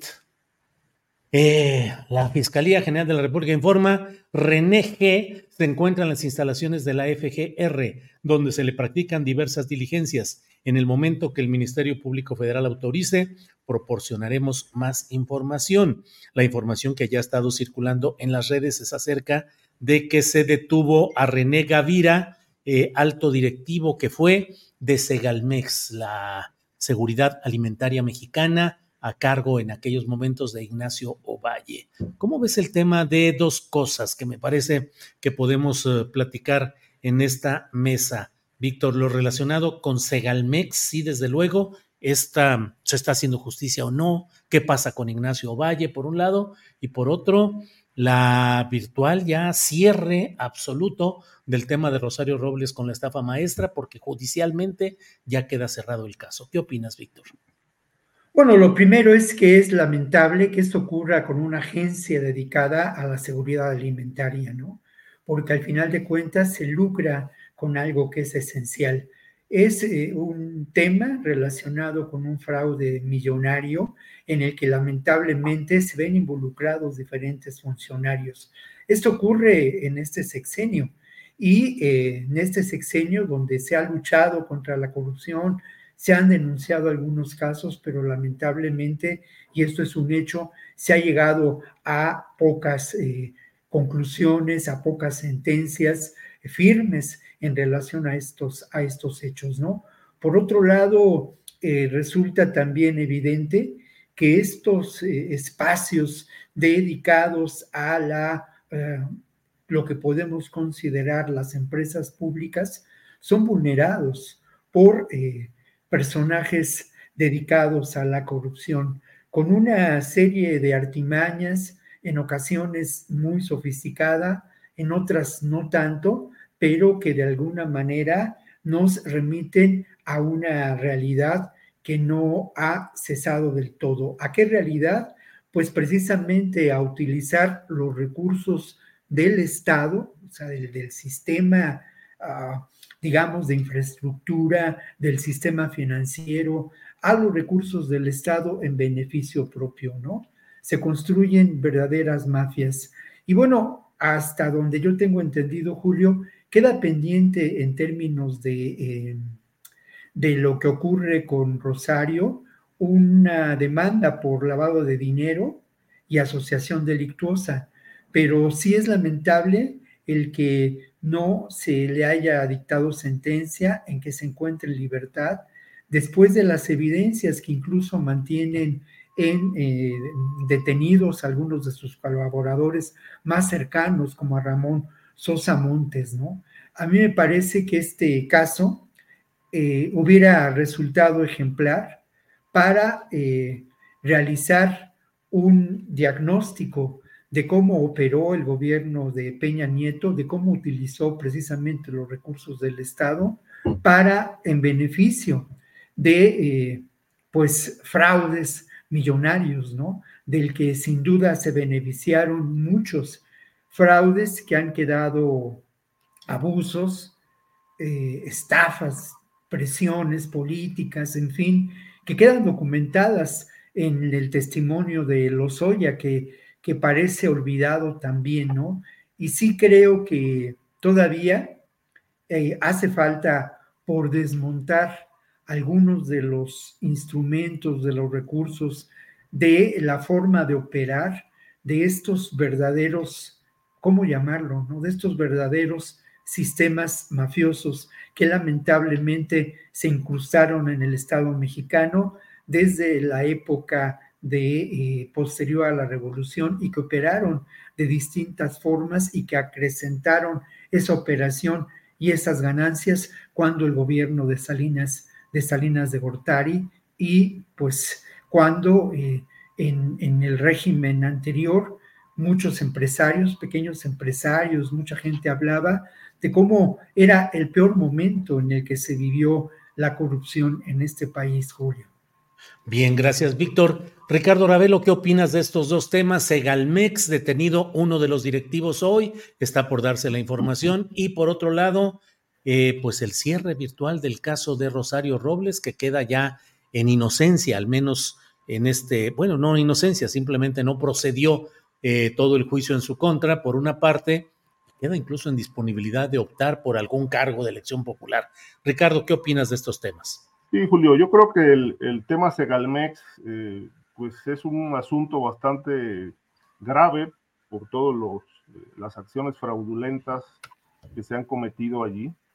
Este, y pues desde mi punto de vista, eh, el presidente ha quedado a deber en, el combate a la corrupción, sobre todo de este caso Segalmex, y en la corrupción del sexenio anterior.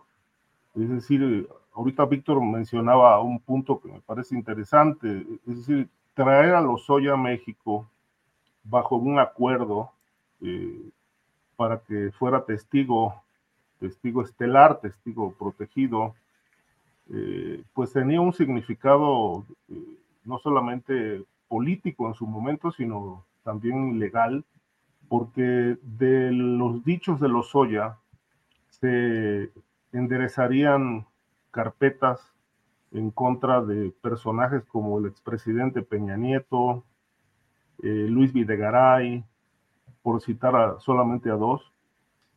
Y obviamente esto, esto no, no ha ocurrido. Se ha manejado mucha versión, muchas versiones en el sentido de que hay carpetas integradas, pero no terminan de consignarse. Las razones las desconocemos. He considerado que frente a esta situación que evidentemente pues raya en impunidad, el fiscal Gers Manero pues ha quedado a deber también muchísimo y considero que ha sido un fiscal ineficiente para la sociedad, pero muy eficiente para el sistema político. Porque pues si no hay justicia, si no se procura la justicia, pues bueno, se, se robustece la impunidad, como ha quedado claro en algunos casos. Lo de Segalmex eh, es una investigación que yo no sé si alcancen a, terminarla, eh, pero por ejemplo, su titular, el que fuera, el que fuera su titular, Ignacio Valle, pues lo sacaron de la jugada y lo, lo pusieron a salvo. Ahora despacha en la Secretaría de Gobernación este, encargado de bajar recursos federales a los municipios. Eh, una función pues que también ha sido en otro tiempo eh, eh, maniobrada con fines de, de, corrupción. Segalmex, pues yo no sé si tendrán que cambiar el nombre o tendrán que desaparecerla, pero bueno, es la historia de sexenios y sexenios desde la, desde la antigua y extinta Conasupo, con Luis Echeverría, de donde estaba ya despachando también Ovalle, con Carlos Salinas. Este, en fin, ha sido un área de saqueo eh, que por desgracia ha quedado impune. El paso de Raúl Salinas también por eh, pues terminó en lo mismo, ¿no? Es decir, al final del día no, no se ha castigado, no se han castigado estos excesos y eh, veo que, bueno, hay algunos intentos ya con esta detención, eh, hay otras que, se, que otros funcionarios que están siendo investigados, otros están amparados, pero el, el caso es que Segalmex con, en este gobierno pues ha sido una cloaca de corrupción que desgraciadamente sigue envuelta en impunidad hay demasiada, demasiadas tensiones, muchas eh, luchas de poder interno y, obviamente todo lo que hemos leído, por lo menos yo lo he leído en el periódico El País, donde han sacado, han publicado muchísimos reportajes amplios, detallados, de cómo opera la corrupción, quiénes son los responsables. Eh, la, la, mecánica para robarse el dinero, para comprar mercancía este, fuera del país, que luego se echa a perder, que no la, no la distribuyen. Se habló recientemente de un cargamento multimillonario de baterías en el norte del país que pues terminó oxidado, echado a perder, pérdidas, robo. Entonces, pues eh, yo creo que, que, para la siguiente administración tendrán que replantear eh, qué harán con Segalmex, porque definitivamente eh, como, como, está operando, pues lo único que está generando es corrupción y pérdidas. Por lo que respecta a Rosario Robles, eh, todavía, bueno, está pendiente por ahí un, como dijo Víctor, un, tema presuntamente del lavado de dinero, pero eh, creo que pues no tienen las pruebas suficientes como para acreditárselo, de tal manera que, bueno, yo creo que pues sí estaríamos hablando ya del cierre, del cierre final de esta, pues de esta telenovela que fue Rosario Robles, un caso que para muchos pues está plagado de claroscuros, ¿no? Porque ha quedado en, en evidencia como una pieza clave de la famosa estafa maestra, pero eh, otros personajes que participaron en esa, en esa, en esa acción de corrupción siguen impunes. Este, y eh, creo que también toma sentido el hecho de que eh, el encarcelamiento de Rosario Robles, el trato que le dieron, pues dista mucho del que le dieron a, a Lozoya, por ejemplo. Por eso eh, han surgido las versiones de que el de Rosario Robles fue una venganza del presidente.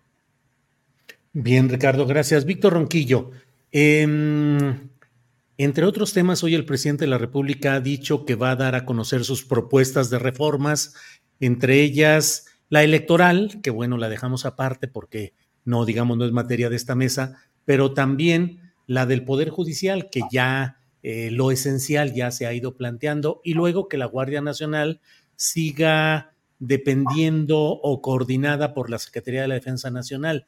¿Qué opinas de estos dos temas? El que la Guardia Nacional siga como está en los hechos, eh, administrada y coordinada por la Defensa Nacional y no por el ámbito civil, que sería la Secretaría de Seguridad y Protección Ciudadana, uno. Y segundo, si la propuesta de la reforma al Poder Judicial eh, será bandera electoral. El presidente anuncia que en febrero será cuando la dé a conocer. ¿Qué opinas, Víctor? Bueno, lo primero, Marty Batres acaba de decir que no, que no hay daños en la Ciudad de México, ¿no? Una buena noticia que creo que nos hace sentir tranquilos a todos nosotros, ¿no? En la Ciudad de México. Y bueno, mira, yo creo que el tema de la Guardia Civil es muy importante porque sí nos remite a una realidad. lamentablemente sí en el espacio de la seguridad pública hay un efecto de militarización con lo que puede provocar ese efecto, ¿no? Es cierto, se ha mantenido cordura, aunque ha habido eventos lamentables de la participación del ejército en actos reprobables, incluso ya sancionados penalmente. Hasta donde sabemos, y de acuerdo a las denuncias presentadas, eh, la Guardia Nacional no ha padecido o no ha actuado en estos, en estos eventos. Aún así, es eh, para mí determinante el que el tema de la seguridad eh, sea contemplado de una manera distinta, ¿no? Hoy en día ha permanecido este tema de la seguridad nacional. Incluso este tema de la seguridad nacional ha llevado a la actuación del ejército mexicano como uno de los pocos aliados confiables de que parece disponer este gobierno, pues a la gestión de aduanas, de aeropuertos, a la construcción de infraestructura clave para el proyecto de la cuarta transformación en términos de mejoras sustanciales para la economía del sur y el importante tren transísmico.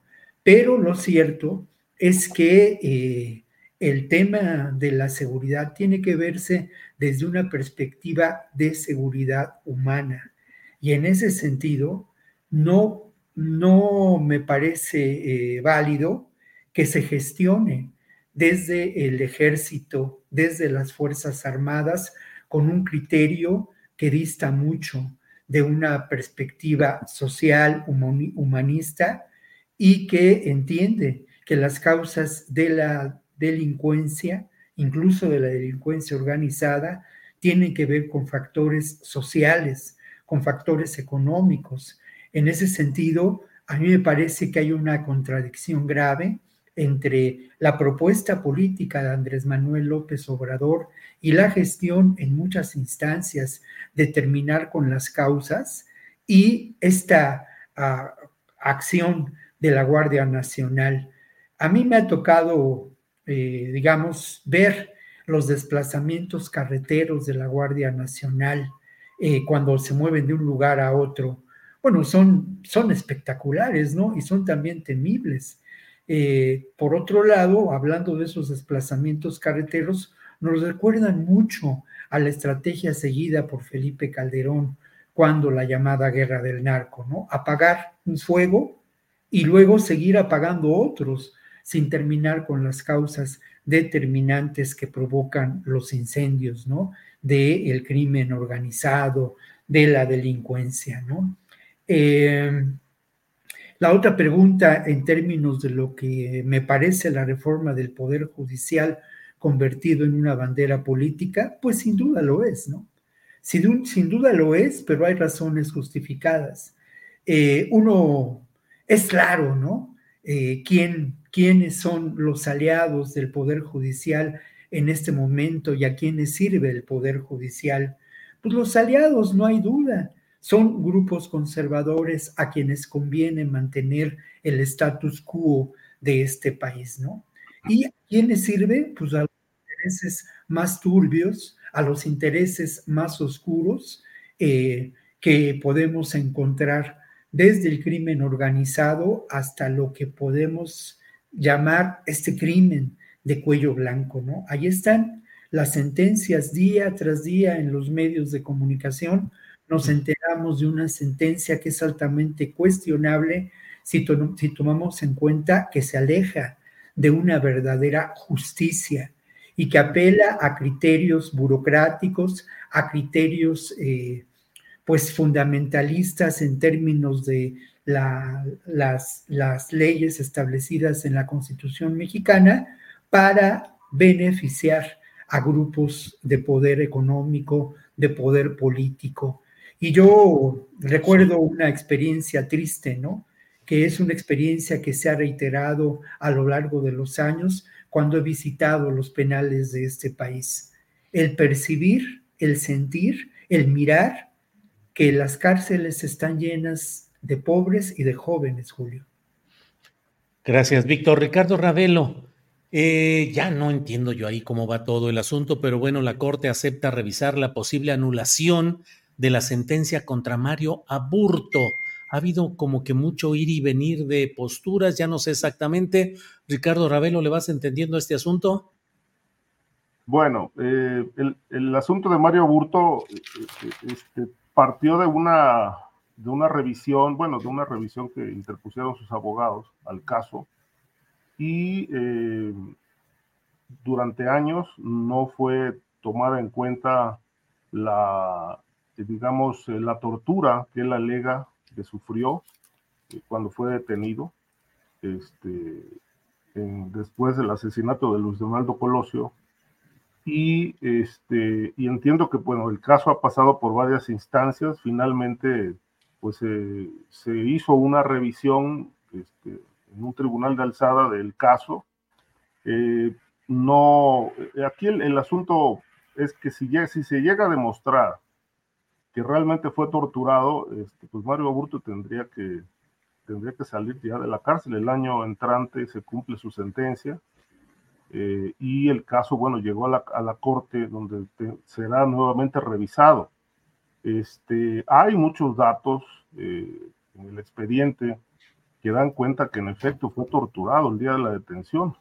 pero también hay, hay demasiadas, eh, digamos que versiones eh, al respecto que, que, han llevado al caso, han llevado el caso como a una suerte de extravío, ¿no? Es decir, la línea de verdad está extraviada porque pues no se sabe quién lo torturó.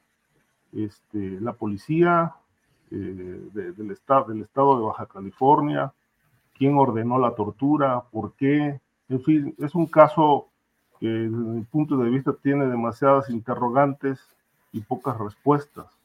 Eh, eso es lo que puedo sostener sobre esto, Julio. Bien, gracias Ricardo. Eh, Víctor, nos queda, ya estamos entrando a la parte final del programa. Tenemos varios temas. ¿Cuál querrías eh, eh, comentar antes de que vayamos cerrando, Víctor Ronquillo? Bueno, solamente precisar, Julio, lo que yo entiendo es que la Suprema Corte de Justicia admitió a trámite el, recurso de la Fiscalía para impugnar el amparo que permitiría a Mario Aburto salir eh, de prisión en marzo de, 1900, de, de 2024 en razón de que este amparo señala que la la máxima sentencia por homicidio calificado en Baja California era de 30 años, los cuales se cumplen precisamente en marzo de 2024, ¿no? Y el juez eh, Jorge Pardo Rebolledo estableció una sentencia de 45 años de cárcel, lo cual es pues discutible, ¿no? Yo solamente quiero señalar algunas cosas, obviamente es muy difícil recuperar la investigación que realizamos en esos años y menos en unos cuantos minutos, ¿no?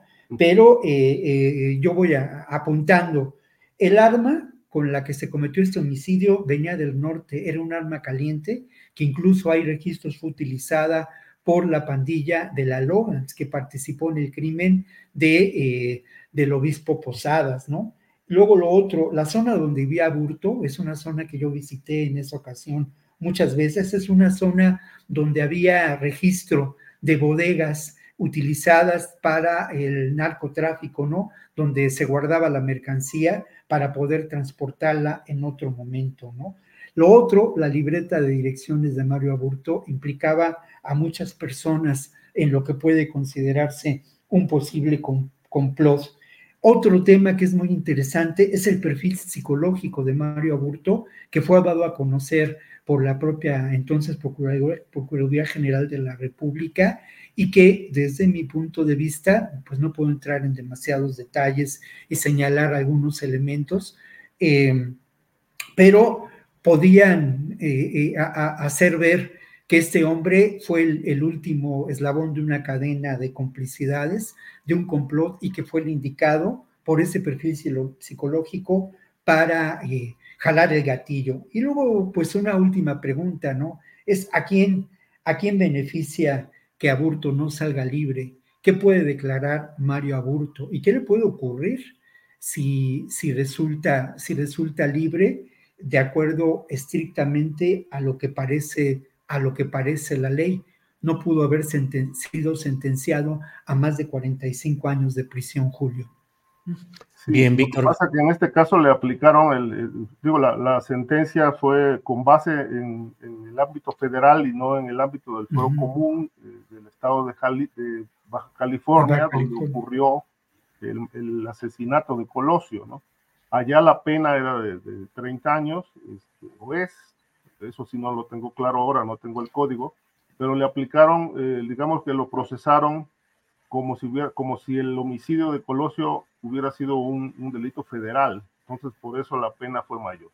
Sí, sí, aunque, aunque el amparo establecido por su defensa señala, señala eso como el elemento central, esa es su argumentación. No pudo haber sido sentenciado a 45 años cuando el delito cometido en Baja California se sentencia a la máxima prisión a 45 años. Bien, antes de seguir adelante, déjenme compartir esta, este video, este video en el cual se ve el momento del estallido de, de, de, lo que fue este tema. Miren, ahí está. Así se oyó el estruendo por el sismo magnitud 5.7 en Temisco, Morelos.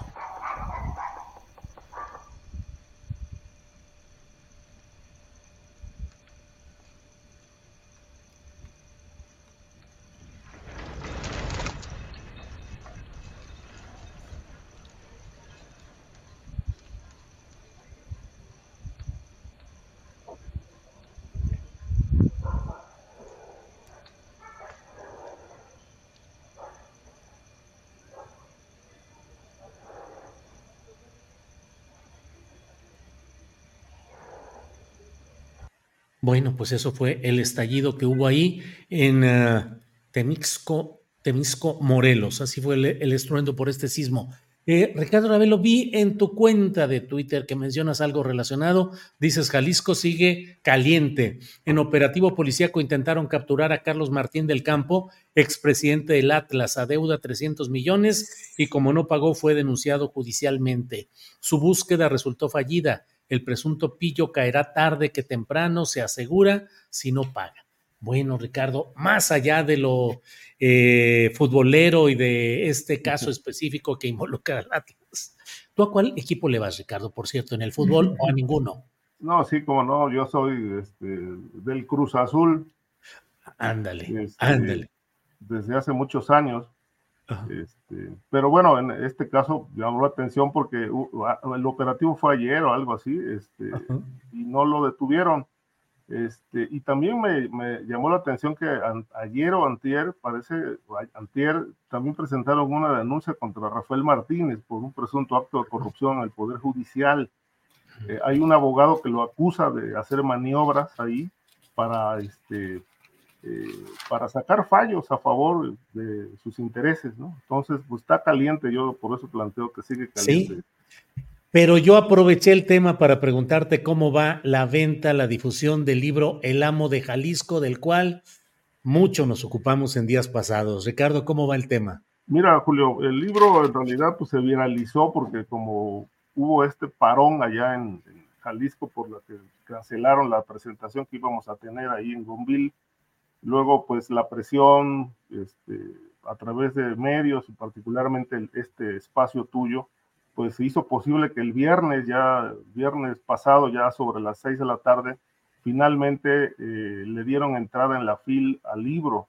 Entonces, pues el, dato que tengo es que se agotó, se agotó en la fil y ya, bueno, ya algunas librerías ya lo están vendiendo. Este, y eh, leí también unas declaraciones del gobernador eh, cuando un reportero le preguntó sobre su opinión sobre el libro y pues dijo que él no iba a responder a payasadas. El reportero inquirió, oiga, ¿y va a demandar al periodista? Y entonces pues soltó en un tono bravucón, pues ya te dije que no voy a hablar de payasadas. Entonces pues eso ha sido parte de todo este, mm. este alboroto.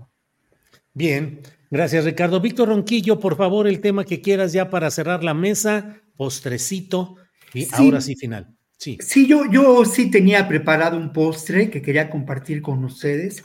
Es un postre muy dulce, de verdad, porque nos hace ver para qué sirve el arte, si tiene que servir de algo, ¿no? Y fíjate que tuve ocasión eh, de ver una película que se llama Recuerdos de París, de Ana Vinocourt, cine francés, lo vi en la Cineteca Nacional, y esta película recuerda aquellos atentados, lo recuerda de una manera muy singular, realizados en el 2015 en restaurantes, en aquel salón de fiestas, salón de conciertos Bataclan, en donde murieron más de 130 personas y 415 personas resultaron heridas por un acto eh, terrorista, eh, pues eh, que se adjudica a sí mismo la organización yihadista Estado Islámico, ¿no? Lo interesante es que esta película mira esos hechos desde una perspectiva muy singular y lo vincula también con el tema de la migración. No voy a contar la trama porque recomiendo mucho la película que se puede ver en estos días en la Cineteca. Tiene ya varias semanas en cartelera, pero lo interesante es que al final de cuentas, a esa sociedad francesa lastimada por estos hechos, esta película le presenta vía el arte cinematográfico un recurso de sanación. Y entonces es un poco la, la justificación de lo que hacemos nosotros, ¿no? En esta mesa, de cómo nos ocupamos de, que, de temas que son en extrema muy duros, en ocasiones muy dolorosos, pero que al final de cuentas lo hacemos no por, bueno, en mi caso personal, pues no por ganar dinero, ni ganar fama, ni, ni mucho menos, si lo hacemos con ese propósito de sanar, de abrir cloacas para que se respire aire puro. Y es una película que al final de cuentas eh, mira todo esto desde una perspectiva de una sobreviviente de estos hechos que se encuentra en un momento de la película con eh, pues un migrante, ¿no? Un migrante que, que le tiende la mano en los momentos más difíciles. Es francamente un postre enormemente dulce y que a mí me anima mucho para seguir día con día con la talacha periodística, como decía el maestro Vicente Leñero Julio. Muy bien, pues gracias Víctor, gracias Ricardo por esta oportunidad de platicar. Esperemos en la próxima mesa a ver qué nos trae de recuerdo de El Salvador, Guadalupe Correa Cabrera, con que no vaya a ser solamente una bendición o algún comentario de Bukele. Ricardo, gracias por todo y seguimos en contacto. ¿Cómo no, Julio? Gracias, buenas tardes, buen fin de semana. Creo que nos, vemos, nos veremos por ahí. Sí, sí, este fin de semana. Sí, sí, así es. Ahí nos vemos el, este fin de semana. Víctor Ronquillo, gracias. Muchas gracias, gracias al público que nos sigue, que además he tenido la suerte en estos últimos días de encontrarme a personas que amablemente pues me saludan y que me dicen que, nos ven aquí en este espacio. Y de verdad, de verdad, ¿eh? yo creo lo, lo que decía la semana pasada, hace rato que ya los medios hegemónicos dejaron de serlo, la información transita por estos, por estos espacios, Julio, y felicidades por la entrevista que realizaste hace algunos, algunos minutos. Es una, un ejemplo de cómo se puede entrevistar a muchas personas sin realizar lo que yo llamo entrevistas cómplices, ¿no? Entrevistas donde todo, está tramado o donde de alguna manera, pues eh, en un asunto de, de ser incisivo, uno le falta el respeto a, a las personas. Fue un muy buen ejemplo de cómo realizar una entrevista verdaderamente incisiva sin perder la ética personal y la ética profesional. Julio, un abrazo. Un abrazo. Gracias. Igual nada más lo que hizo Julio, entre otras cosas, aparte de, lo incisivo, es ejercer lo que se llama el sagrado deber de preguntar. Pues sí, pues ¿qué se hace? Ustedes lo saben. Y cuando el entrevistado te dice, esto no me preguntes, dices, bueno, ¿cómo no voy a preguntar? Os digo, sí, ahí pues está precisamente el interés periodístico. Gracias, Ricardo. Muy amables los dos. Gracias, Ricardo. Gracias a ti, Julio. Hasta pronto. Gracias. Bien, son las 3 de la tarde con un minuto, 3 de la tarde con un minuto. Déjeme comentar algunos de los eh, comentarios que han ido cayendo por aquí. Primero que nada, Mario del Ángel dice, soy paisano de Monterrey en Estados Unidos, anularé mi voto desde el extranjero. Tatiana no debe estar en el equipo de Claudia, dimos un paso atrás. Mismas prácticas. Eric Suárez dice, AMLO puede demandar al hermano de Cloutier Imagínense todo lo que ha dicho de veras el hermano de, de Tatiana Cloutier. Em, mm, Mario del Ángel dice, los paisanos estamos perdiendo la confianza en 4T. Moy Kusanagi dice, la señora Tatiana le pudo haber pedido un debate a Jalife para limpiar su nombre, pero no, se fue con las tripas a denunciar a Jalife. Es una inepta.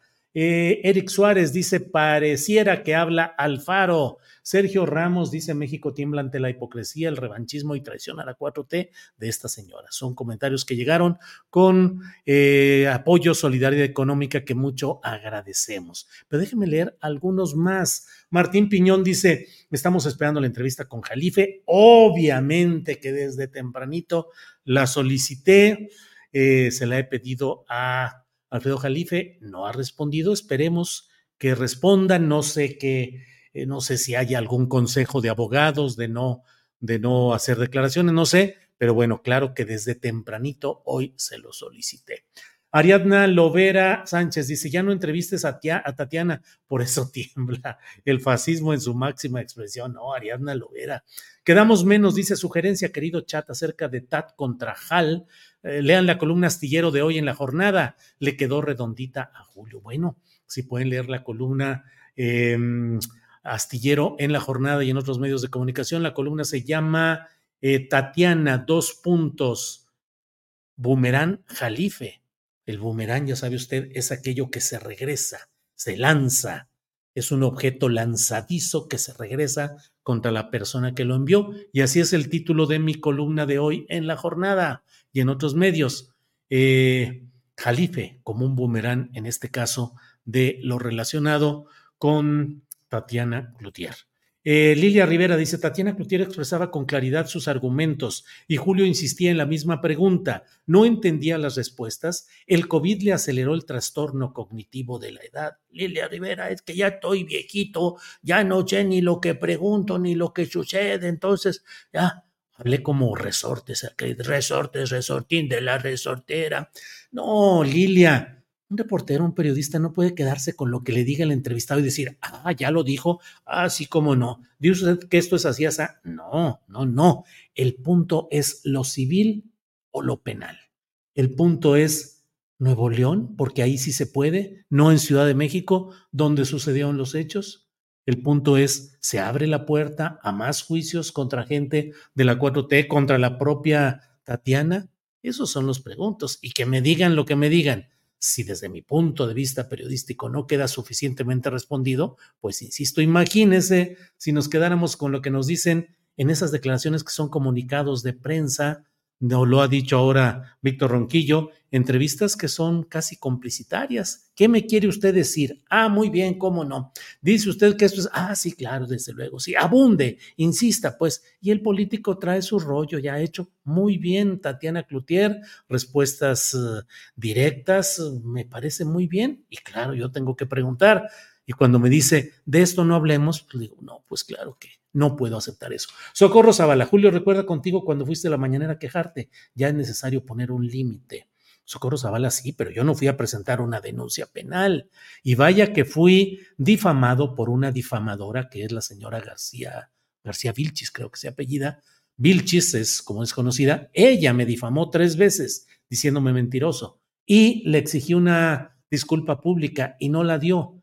Estudié el caso, lo analicé y me di cuenta, ya lo he platicado, me di cuenta que si yo presentaba esa denuncia penal, iba a abrir la puerta para que pudiera, abrir, pudiera, pudiera darse incluso una acción penal, una acción de ordenamiento administrativo que implicara la posibilidad de afectar la conferencia mañanera de prensa y señalar cuáles son las facultades del presidente de la República para delegar en esas personas el presunto enjuiciamiento de actividades profesionales relacionadas con el periodismo. Y tomé la decisión de que yo no iba a dar ese paso y no lo di. ¿Pude haber ganado el juicio? Creo que sí. ¿Pude haber acusado de difamadora a Vilchis, García Vilchis? Sí, claro que sí.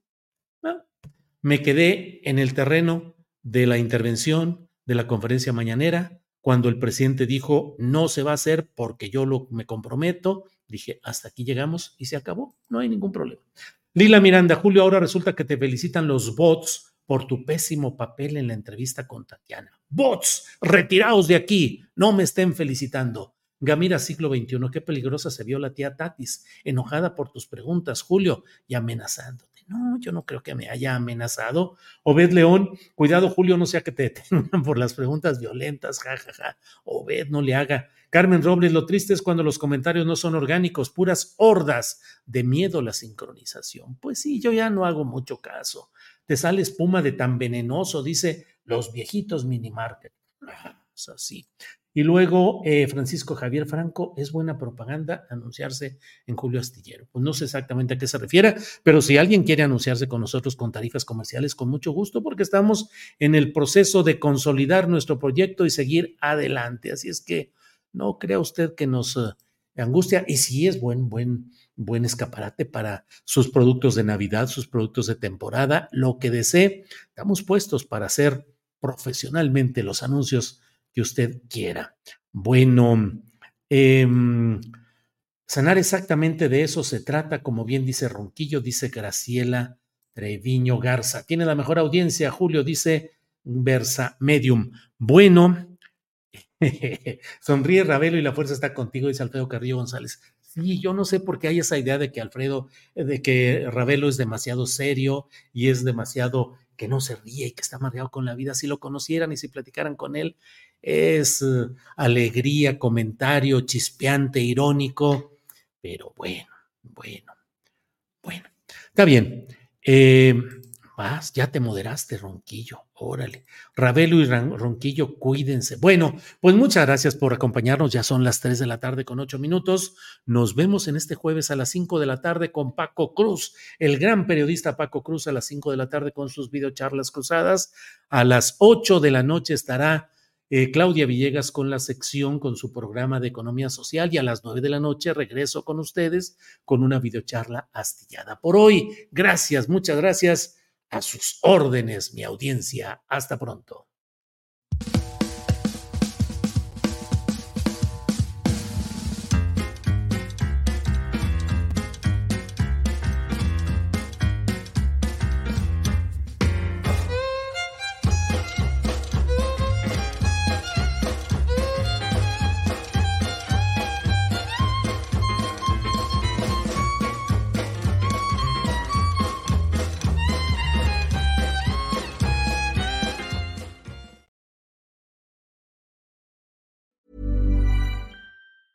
¿Te preocupas por tu familia? Entonces, ¿por qué darles solo huevos ordinarios cuando pueden disfrutar de lo mejor? Eggland's Best, los únicos huevos con ese delicioso sabor fresco de granja, además de la mejor nutrición, como 6 veces más vitamina D, 10 veces más vitamina E y 25% menos de grasa saturada que los huevos regulares, además de muchos otros nutrientes importantes. Así que, dales los mejores huevos. Eggland's Best, mejor sabor, mejor nutrición, mejores huevos. Hola, buenos días, mi pana. Buenos días, bienvenido a Sherwin Williams. ¡Ey! ¿Qué onda, compadre?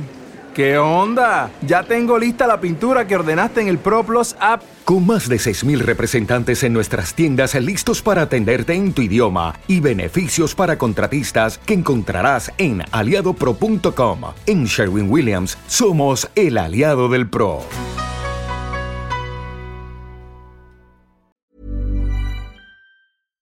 Para que te enteres del próximo noticiero, suscríbete y dale follow en Apple, Spotify, Amazon Music, Google o donde sea que escuches podcast. Te invitamos a visitar nuestra página julioastillero.com.